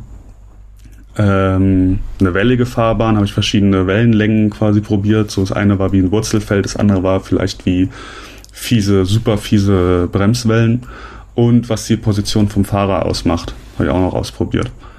Und also quasi ob, weil ich sage natürlich, klar, das kann jeder selber ausprobieren, wenn man sich aufs Fahrrad stellt und geht einfach mal 10 Zentimeter nach hinten, dann nickt das Fahrrad ja quasi nach hinten. Mhm. Also dann fährt das vorne außen, fährt das hinten ein und umgekehrt natürlich auch, wenn ich nach vorne gehe, passiert das auch. Und da ist natürlich die Frage, oder war so ein bisschen auch meine Frage, die ich mir vorher gestellt habe, dieses ganze Anti-Rise-Gedöns ist ja schön und gut, aber kann es vielleicht sein, dass einfach eine minimale Veränderung der Fahrposition einen viel größeren Einfluss hat? Und das wollte ich eben auch rausfinden. Und die Ergebnisse waren relativ abstrakt natürlich, weil ja, das war ja alles so ein bisschen, ich habe das ja nur simulativ gemacht. Ich hatte jetzt keine Zeit alleine, das hätte eine Masterarbeit bei weitem gesprengt das jetzt auch noch alleine zu überprüfen irgendwie. Da hätten wir noch ein Testrad aufbauen müssen und Teststrecken und äh, ein eigenes Messequipment und was weiß ich. Da hatte ich mich auch mal kurz informiert. Aber das wäre auch finanziell, ich hätte da kein Budget von der Uni quasi, das wäre finanziell ganz schön krass geworden. Das hätte ich alles selber kaufen müssen und das wäre, also das hätte den Rahmen, das wäre schon eine Doktorarbeit gewesen im Prinzip. Ähm, hätte den Rahmen gesprengt, deswegen war es nur simulativ und deswegen würde ich jetzt, kann ich jetzt keine konkreten Empfehlungen geben weil man müsste das natürlich in der Realität nochmal überprüfen, weil die Simulation ist immer schön und gut, aber du musst erstmal reale Messwerte haben und dann gucken, stimmt es eigentlich überhaupt überein und dann kann man das so ein bisschen aneinander anpassen. Hm. Äh, aber erstmal kann man sagen, dass mit dieser Anti-Rise-Theorie, diese grafische Berechnung, die man halt so kennt, die auch in vielen Artikeln und Videos schon beschrieben wird, das kommt schon so ungefähr hin. Die, die stimmt grob, aber wenn, wenn ich schon von einem passiven Fahrer ausgehe, also ich habe meinen Fahrrad, das habe ich vorhin vergessen, mein Fahrer sitzt auf dem Fahrrad und er kann sich bewegen. Der, ich habe quasi äh, Federn zwischen Brustkorb und Lenker und zwischen Arsch und äh, Sattel hingebaut. dass der wie so, der ist wie auf so Federn eingespannt quasi. Und das heißt, wenn er bremst, dann geht, dann geht er auch nach vorne, der bewegt sich halt leicht. Ist auch sowas, ich habe das im Prinzip nach Augenmaß gemacht, weil wie hätte ich das überprüfen sollen, ob das stimmt oder nicht. Äh, und allein das schon, dass der sich so ein bisschen passiv mitbewegt, ähm, verändert die Werte schon erheblich. Also man merkt schon, irgendwie bei 108% Anti-Rise ähm, passiert im Dämpfer nicht viel oder deutlich weniger, aber der Dämpfer federt trotzdem aus, was er ja nicht sollte. Bei 100% sollte er schon nicht mehr äh, ausfeder, ausfedern und bei 108% sollte er schon leicht einfedern, das tut er nicht. Also da so leichte Änderungen haben da schon einen großen Einfluss drauf. Aber man kann sagen, grob stimmt es schon. Hm. Ähm, kann man schon so sagen. Für den Einsatz, sag mal, wenn man jetzt sagt, man will einen Fully, ja, dieses typische E-Bike SUV, vollgefedertes E-Bike mit Schutzblechen und dafür kann man das ganz gut benutzen, weil die Leute hocken ja auf dem Sattel und bremsen und dann funktioniert es schon. Hm. Ähm, genau, aber es funktioniert natürlich nur, wenn du hinten bremst. Sobald du vorne bremst, stimmt es ja nicht mehr, weil wie gesagt, die Vorderradbremse hat keinen Einfluss oder Vorderradbremse ist von diesem Anti-Drive-Verhalten ausgenommen. Ähm, was, was ich interessant fand, was man sich hätte denken können, ist, dass der Anti-Rise so gut wie keinen, keinen Einfluss darauf hat, was meine Federgabel macht. Also ob ich mega viel Anti-Rise habe oder mega wenig, wenn ich bremse, federt die Federgabel ungefähr gleich viel ein. Das hat so einen Millimeter ausgemacht ungefähr. Und das kann man sich ja irgendwie denken, weil der Anti-Rise wirkt sich ja auch auf den Hinterbau aus und nicht auf die Federgabel. Aber ich glaube, was die Leute oft stört beim Anbremsen, ist ja so eine wegsackende Front aber da hat es überhaupt keinen Einfluss drauf. Also es hat nur einen Einfluss auf mein Heck, aber nicht auf meine Front. Also die Federgabel, jedenfalls in der Simulation, ändert sich an der Federgabel fast gar nichts. Also ein Rad mit mega viel Anti-Rise, äh, da federt die Gabel vorne genauso ein wie bei einem Rad mit äh, mega wenig. Ähm, genau. Äh, bei der Vibration konnte ich leider keine Unterschiede feststellen. Das hat sich mit den, mit den gegebenen Einstellungen einfach nicht ergeben. Da war leider nichts festzustellen. Ich denke schon, dass es einen Unterschied macht, aber das müsste man halt erst nochmal experimentell überprüfen, in welchem Rahmen. Und ja, das ging, das, das war einfach, hat nichts ergeben. Und äh, auf, auf den Wellen war, ich habe ja noch diese vertikale Auslenkung ähm, mir angeguckt und die war erstaunlicherweise mit weniger Anti-Rise hat die Federung besser funktioniert. Hat's, äh, was ja so ein bisschen ja, so ein bisschen der Theorie widerspricht, weil die Anti-Rise-Theorie sagt ja quasi, mit um die 100% Anti-Rise ist mein Fahrwerk quasi entspannt. Also ich habe keine Einflüsse auf mein Fahrwerk mehr, es müsste ja besser arbeiten. Hört man mhm. zumindest teilweise, so teilweise auch nicht. Ich will jetzt nicht jedem unterstellen, der irgendwie mit seinem Rad oder ein Anti-Rise benutzt, um sein Rad zu entwickeln, dass er das denkt. Aber das liest man manchmal und das stimmt auf jeden Fall nicht. Das kann man so nicht sagen, dass irgendwie bei 100% Anti-Rise das Fahrwerk am besten arbeiten würde. Das hat sich hat sich überhaupt nicht gezeigt, wirklich kein bisschen. Im eher im Gegenteil. Und genau, und dann zu meiner bisschen Grundtheorie, dass die, dass die Position des Fahrers auf dem Rad einen relativ großen Einfluss hat, das ist auf jeden Fall so. Also wenn du die Fahrerposition um, ich glaube, es waren fünf Zentimeter verschiebst, wenn du mit dem Arsch fünf Zentimeter nach hinten gehst, hat es einen viel, viel, viel größeren Einfluss, ob du fünf, als ob du 50 oder 100 Prozent Anti-Rise hast. Ja, Krass. so kann das man heißt, das statt jetzt einfach einen äh, neuen Fully-Rahmen mit mehr oder weniger Anti-Rise zu kaufen, in der Hoffnung, dass man auf Strava dann zwei Sekunden rausholt, sollte man einfach an seiner Fahrtechnik und vor allem äh, dem Bremsverhalten ein bisschen arbeiten. Genau, im Prinzip schon. Also die Bremskraftverteilung vorne hinten hat einen riesen Einfluss und die Fahrradposition. Also wenn du dich viel auf dem Fahrrad bewegst, ist natürlich keine Lösung, jetzt die ganze Zeit einen Arsch fünf Zentimeter nach hinten zu machen und so zu fahren, sondern du musst dich halt schon situationsangepasst bewegen. Aber generell, genau, eine gute Fahrposition und eine gute Fahrtechnik haben viel, viel größeren Einfluss als das. Und ich meine, das weiß man ja im Prinzip auch, weil irgendwie ist ja klar, ein Profifahrer fährt auf, auf allen, jetzt mit dem ganzen High-Pivot-Zeug zum Beispiel, die High-Pivot-Räder haben ja teilweise unglaublich viel Anti-Rise und man kann jetzt nicht feststellen, dass irgendein Profi, der von einem normalen Rad auf ein High-Pivot-Rad äh, wechselt, jetzt irgendwie bei, auf Strecken, auf denen man viel bremsen müsste, auf einmal signifikant schlechter wäre.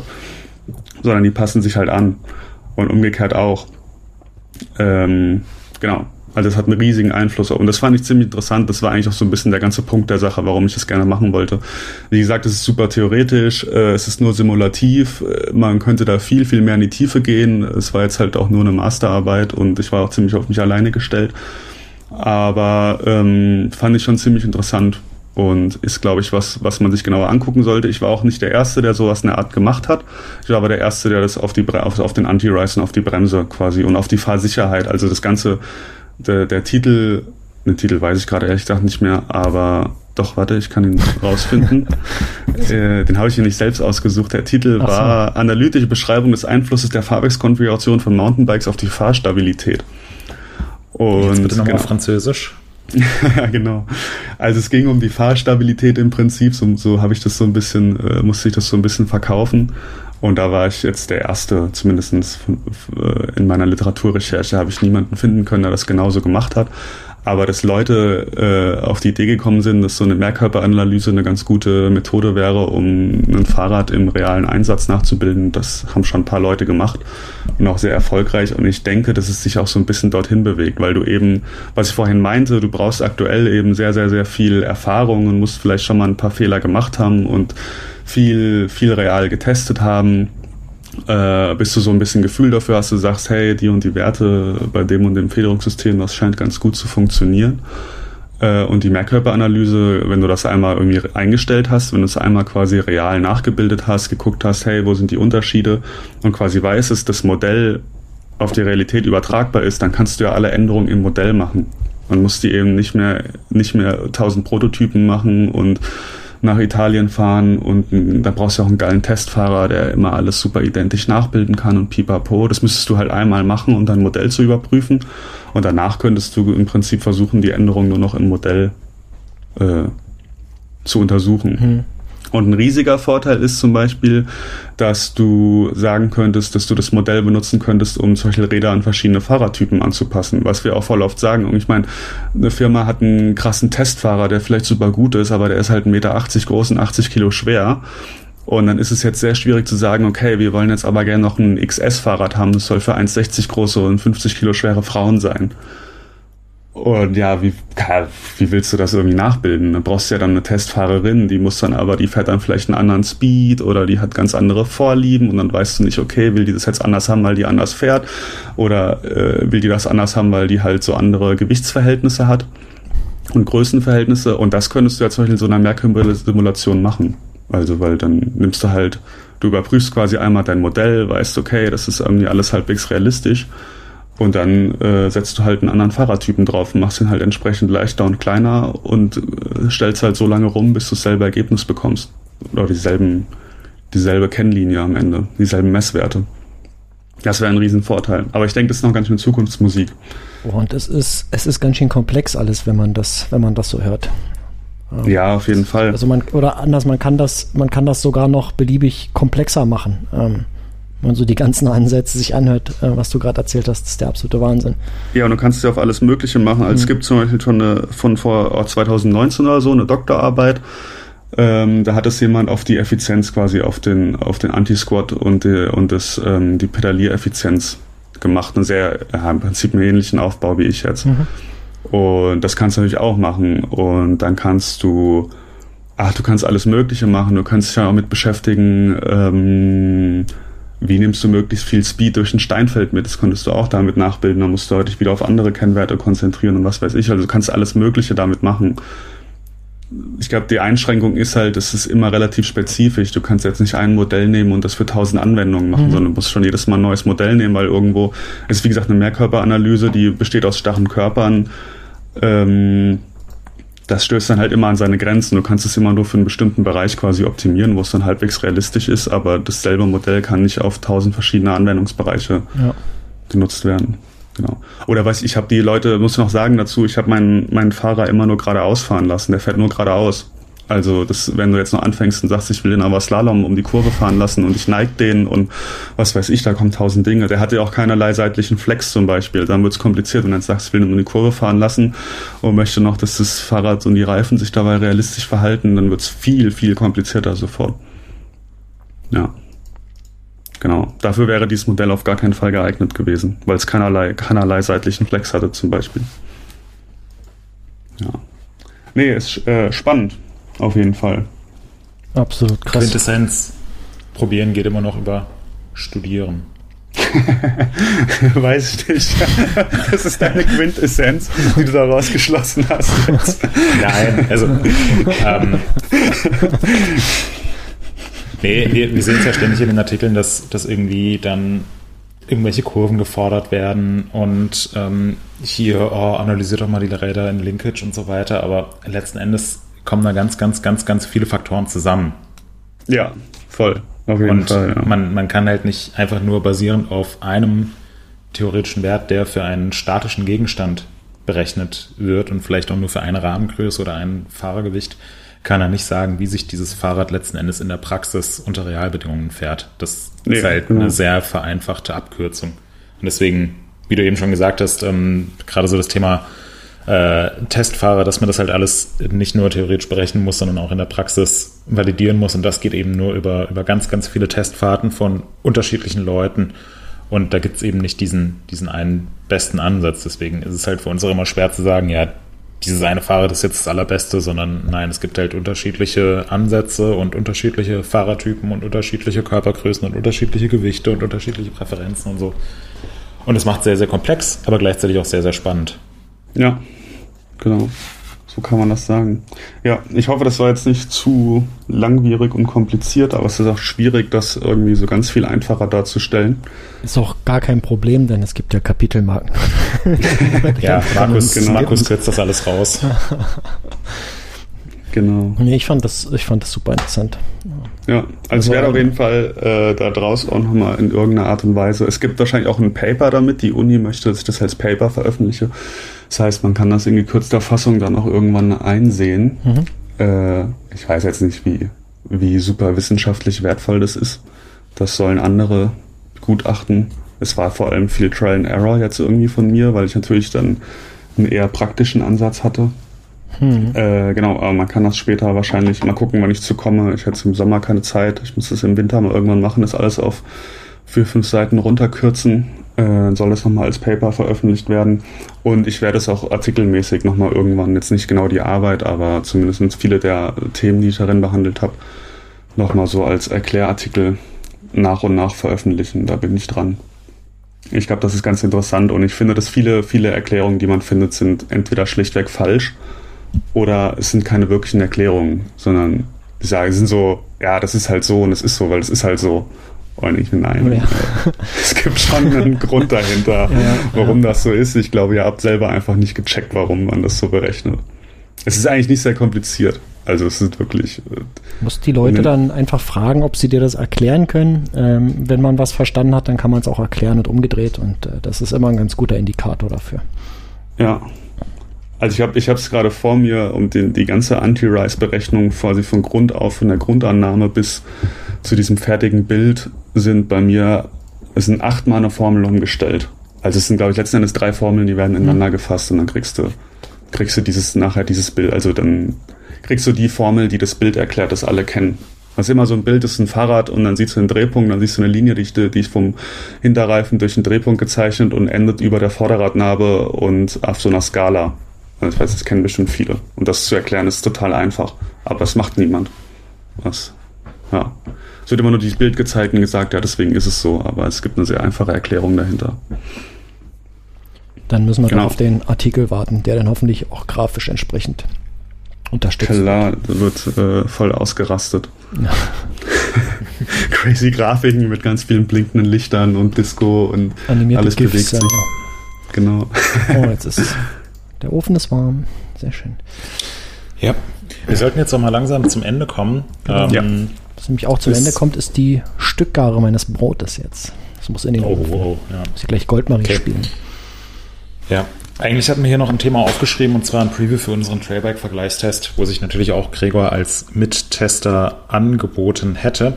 Aber da werdet ihr, ähm, wenn dieser Podcast online ist, äh, wahrscheinlich schon den Intro-Artikel gelesen haben und vielleicht können wir das in zwei Wochen in der nächsten Episode nachholen, dass wir da nochmal aus dem südfranzösischen Nähkästchen plaudern, wie wir die Räder getestet haben und ähm, wieso das es nicht das eine beste Bike für alle gibt. Genau, das ist total super und ich lege direkt Spoiler mal Spoiler wegen dem Anti-Rise. Genau. ich genau. lege direkt mal ein Paper an, dann vergessen wir es in der nächsten Episode auch nicht. So. Ja. Trailbike. Vergleichstest. So. Okay. Jetzt noch zum Abschluss. Habt ihr neue Werbung? Gregor, hast du was für ja. ein 4x4 Bärchen gekauft? Nee, nee, der ist jetzt dran. Der, der wird Panda. geschlachtet. Nein, der Panda wird wieder auf Vordermann gebracht. Da bin ich dran. Der ist gerade echt in beschissenem Zustand.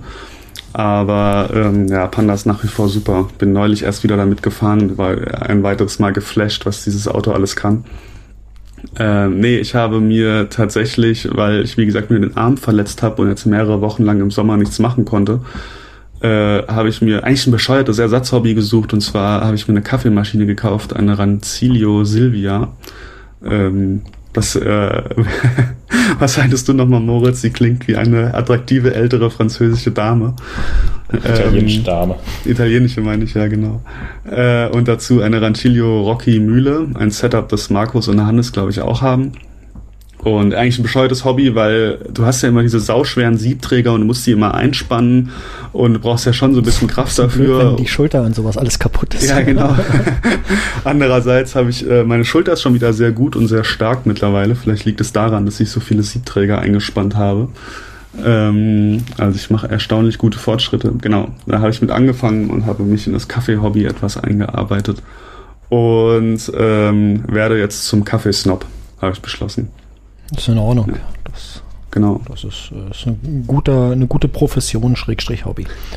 Ja, als Mountainbiker, ich weiß, ich weiß nicht, ich habe mich immer sehr dagegen gewehrt, aber ich glaube, als Mountainbiker ohnehin, dann noch als Mountainbike-Journalist, ähm, kommt man nicht umhin.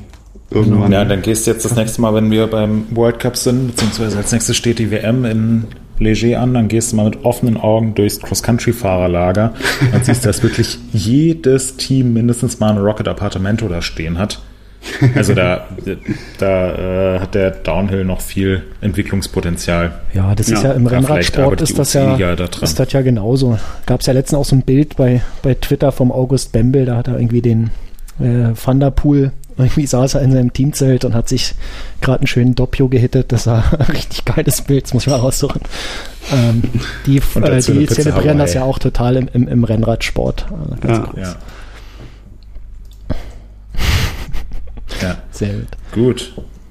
Markus, hast du was? Äh, ich habe gerade geguckt, aber ich habe gar nicht so viel. Aber eine Sache, die fand ich eine ganz interessante Anschaffung, hätte ich auch nie gedacht, dass ich mir sowas mal kaufe. Ähm, ein Betriebskondensator für einen Elektromotor ähm, für, für unseren Brunnen. Da ist ja so ein Motor dran und ähm, ich sitze letztens im Garten, die Sprenger, die äh, die regnen und plötzlich äh, hören die auf zu regnen und äh, die Pumpe macht ein komisches Geräusch und geht dann aus und ich gucke so hin und es qualmt und ich sage, oh, jetzt hat es den Motor erwischt und dann bin ich gucken gegangen, ähm, Stecker gezogen ähm, und habe da diese, da ist so ein kleiner Kasten drauf, ähm, habe ich mal aufgeschraubt, habe reingeguckt, da war der, der Betriebskondensator drin. Ist so eine Asynchronmaschine, die aber ja nicht mit Drehstrom läuft, sondern mit normalen Einphasenwechselstrom und da kannst du so ein bisschen tricksen und so eine Art Drehfeld erzeugen durch einen Kondensator. Ja, und den hat es einfach nach fünf Jahren zerlegt.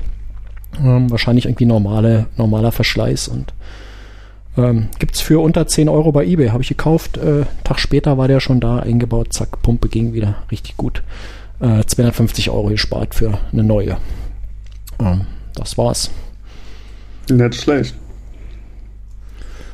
So, jetzt bleibt noch Moritz. Schön. Ich habe mir eben ein Franzbrötchen gekauft. Das beste Süßgebäck der ganzen Welt. Da freue ich mich gleich drauf. Das hattest du doch aber auch schon mehrfach hier, oder? Ja, es ist ja auch schon seit langer Zeit das beste Süßgebäck, was es gibt. Ach so. Ja. Okay, na dann. Das ist auf jeden Fall eine neue Werbung, auf die ich stolz bin. Genau.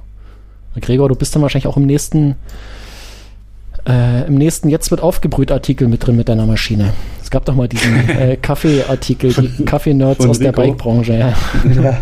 Genau, mit einem ja, Inhaltsverzeichnis, was schon, ich glaube, 25 Zeilen hat, aber das, das wird dann wohl beim nächsten Mal länger werden jetzt, äh, wo du auch noch, und Moritz genau. ist ja genau. auch, ist ja auch noch neu dabei. Und Stimmt, Moritz ist auch ganz noch dicker im Business drin als ja. Ich. Ja, ich weiß auch nicht. Das ist so, äh, ich habe, ach ja, es wird immer schlimmer. Ich habe jetzt schon angefangen, Cappuccino zu trinken. Das konnte ich wirklich nie leiden. Ich glaube, jetzt bin ich im Milchaufschäumen schon ganz gut geworden.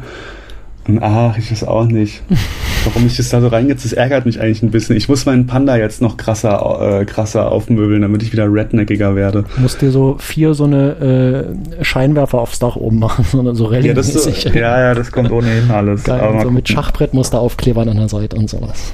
Ja, es ist alles schon äh, lange im. Nee, sowas nicht, aber so äh, Scheinwerfer soll er auf jeden Fall kriegen. Ja. Aber der muss erstmal wieder ordentlich laufen.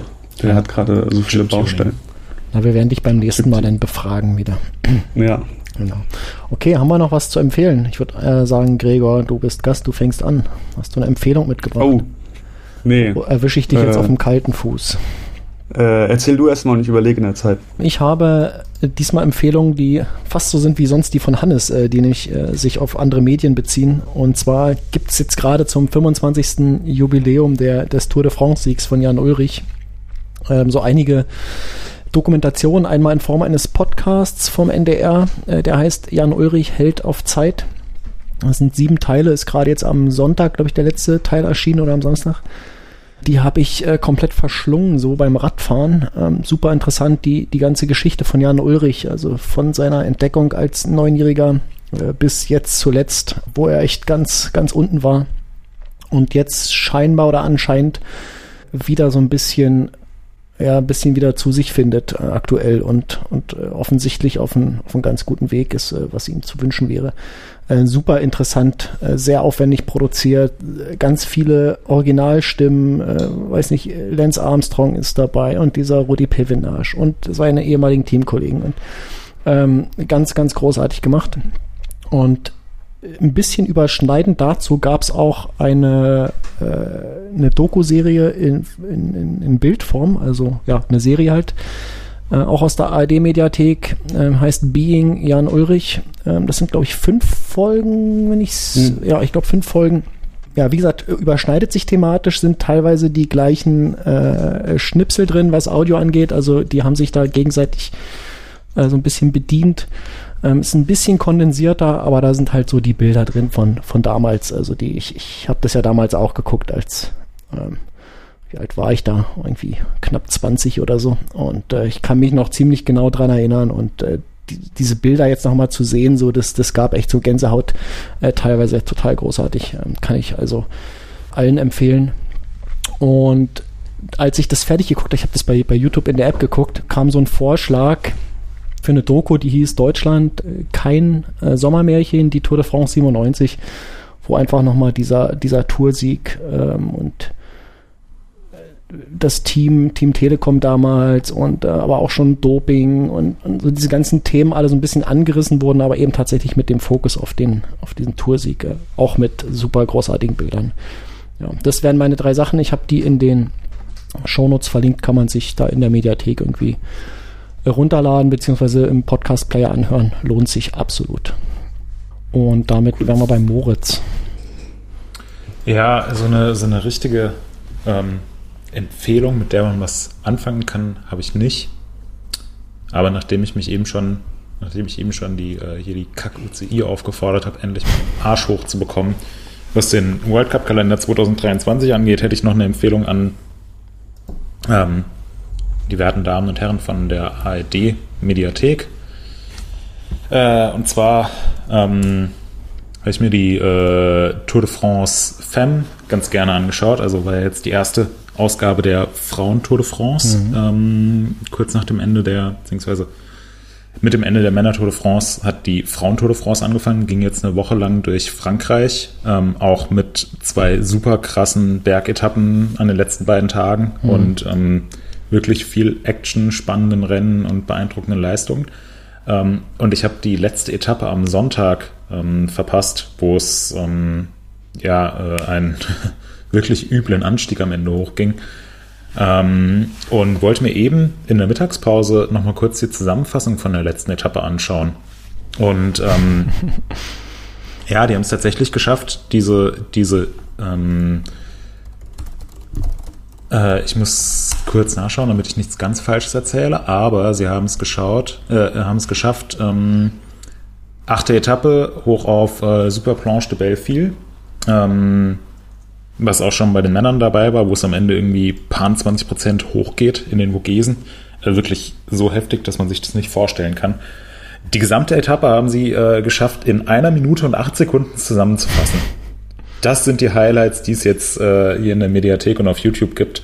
Ähm, deswegen meine Empfehlung, ey, lass doch mal den Scheiß und mach da richtige Zusammenfassungen, dass man sich das angucken kann und sehen kann, wie cool das eigentlich ist. Ähm, war schön, dass die äh, Frauen Tour de France jetzt dieses Jahr ähm, endlich mal am Start war und auch so ein cooles Event war. Ähm, und man hat es ja auch beispielsweise parallel mit der äh, Europameisterschaft der Frauen gesehen, wie viele Menschen das einfach interessiert und wie cool das Niveau ist. Ähm, und ich, ja, da ist es halt schade zu sehen, wie das jetzt in der Nachberichterstattung ähm, zusammengefasst wurde, weil so eine einminütige Zusammenfassung von einer mehrstündigen Etappe, die kann man sich wirklich schenken. Ja. Hm. Also es ist quasi seine, Gegen seine Anti-Empfehlung. Ja, meine Empfehlung ist, das äh, bitte besser zu machen. Ach so, okay. Dass die das nächste Mal mal kurz vorher drüber nachdenken einfach. Ja. Ja, finde ich, finde ich gut. Unterschreibe ich einfach mal. Ja. Okay. Leute, dann sind wir durch, oder? Ich habe noch, ich mir ist noch eine Empfehlung eingefallen. Ja, ja, super. Und zwar empfehle ich ähm, Comics von Hannes Richard. Ich habe es schon in, die, in, die, in unsere Notes hier reingehauen. Sie sind sehr kurzweilig und sehr lustig. Mein Bruder hat es mir neulich gezeigt und ich finde es sehr witzig. Und ich glaube, ich werde mir eins, äh, eins, ein, so ein Comic als Bild kaufen. Das sind immer so einseitige Bilder. Äh, ich habe sehr drüber gelacht teilweise. Okay. Am besten finde ich. Warte. er ist ein Bild von einem Mann, der an mehreren Tanks in seinem Keller schraubt und drunter steht, nach endlosen Diskussionen beugte sich Oliver dem Willen seiner Frau und richtete einen Weinschorle-Keller ein. Und in der Gedankenblase steht, es ist nach wie vor dämlich, aber ich liebe sie. Ja, er arbeitet an zwei Tanks, auf denen Wein und Sprudel steht. Ich, ich finde es alles sehr lustig. Ja, das ist meine Empfehlung. Das wäre vielleicht was für ein Ahne, ein Weinschorle-Keller. Genau. Äh, Weinschorlekeller, ja. das ist doch, äh, damit kann man einen Titel bauen. Sehr schön. Erst ein Käsezimmer, dann Weinschorlekeller. ja. Okay, gut, Leute. Gregor, vielen Dank, dass du heute bei uns dabei warst. Ja, danke ähm, für die Möglichkeit. Ein, ein würdiger Hannesersatz. Ich würde sagen, der kann direkt noch ein paar Monate im Urlaub bleiben. Boah. ähm, nee, war natürlich ein Spaß. Außerdem war er ja zumindest im Intro dabei. Hat auch zwischendurch hier geklingelt und lässt Grüße ausrichten. Mhm. Und wir hören uns dann in zwei Wochen wieder, würde ich sagen. Ja. ja. Markus, dir jetzt noch gutes Gelingen mit deinem Brot. Wirk es nicht zu sehr. Äh, es ist ja gewürgt. Es muss jetzt unbedingt in den Ofen. Deswegen ich, äh, auf ganz, äh, ganz hibbelig schon. Ähm, ich berichte, vielleicht packe ich ein Foto in die Show Notes. Könnt ihr ja mal gucken jetzt, wenn ihr es hört. Äh, vielleicht seht ihr da was. Ein geiles Kastenbrot. Roggenvollkorn. Mm. Okay, alles klar, Leute. Ich bin raus. Ähm, wir hören uns in zwei Wochen, plus minus. Jo. Und dann wieder mit Hannes wahrscheinlich, äh, höchstwahrscheinlich. Und dem Brot. Und dem Brot. Und äh, bis dahin danke, Gregor, dass du bei uns warst. Und bis zum jo. nächsten Mal. Tschüss. Macht's gut. Tschüss.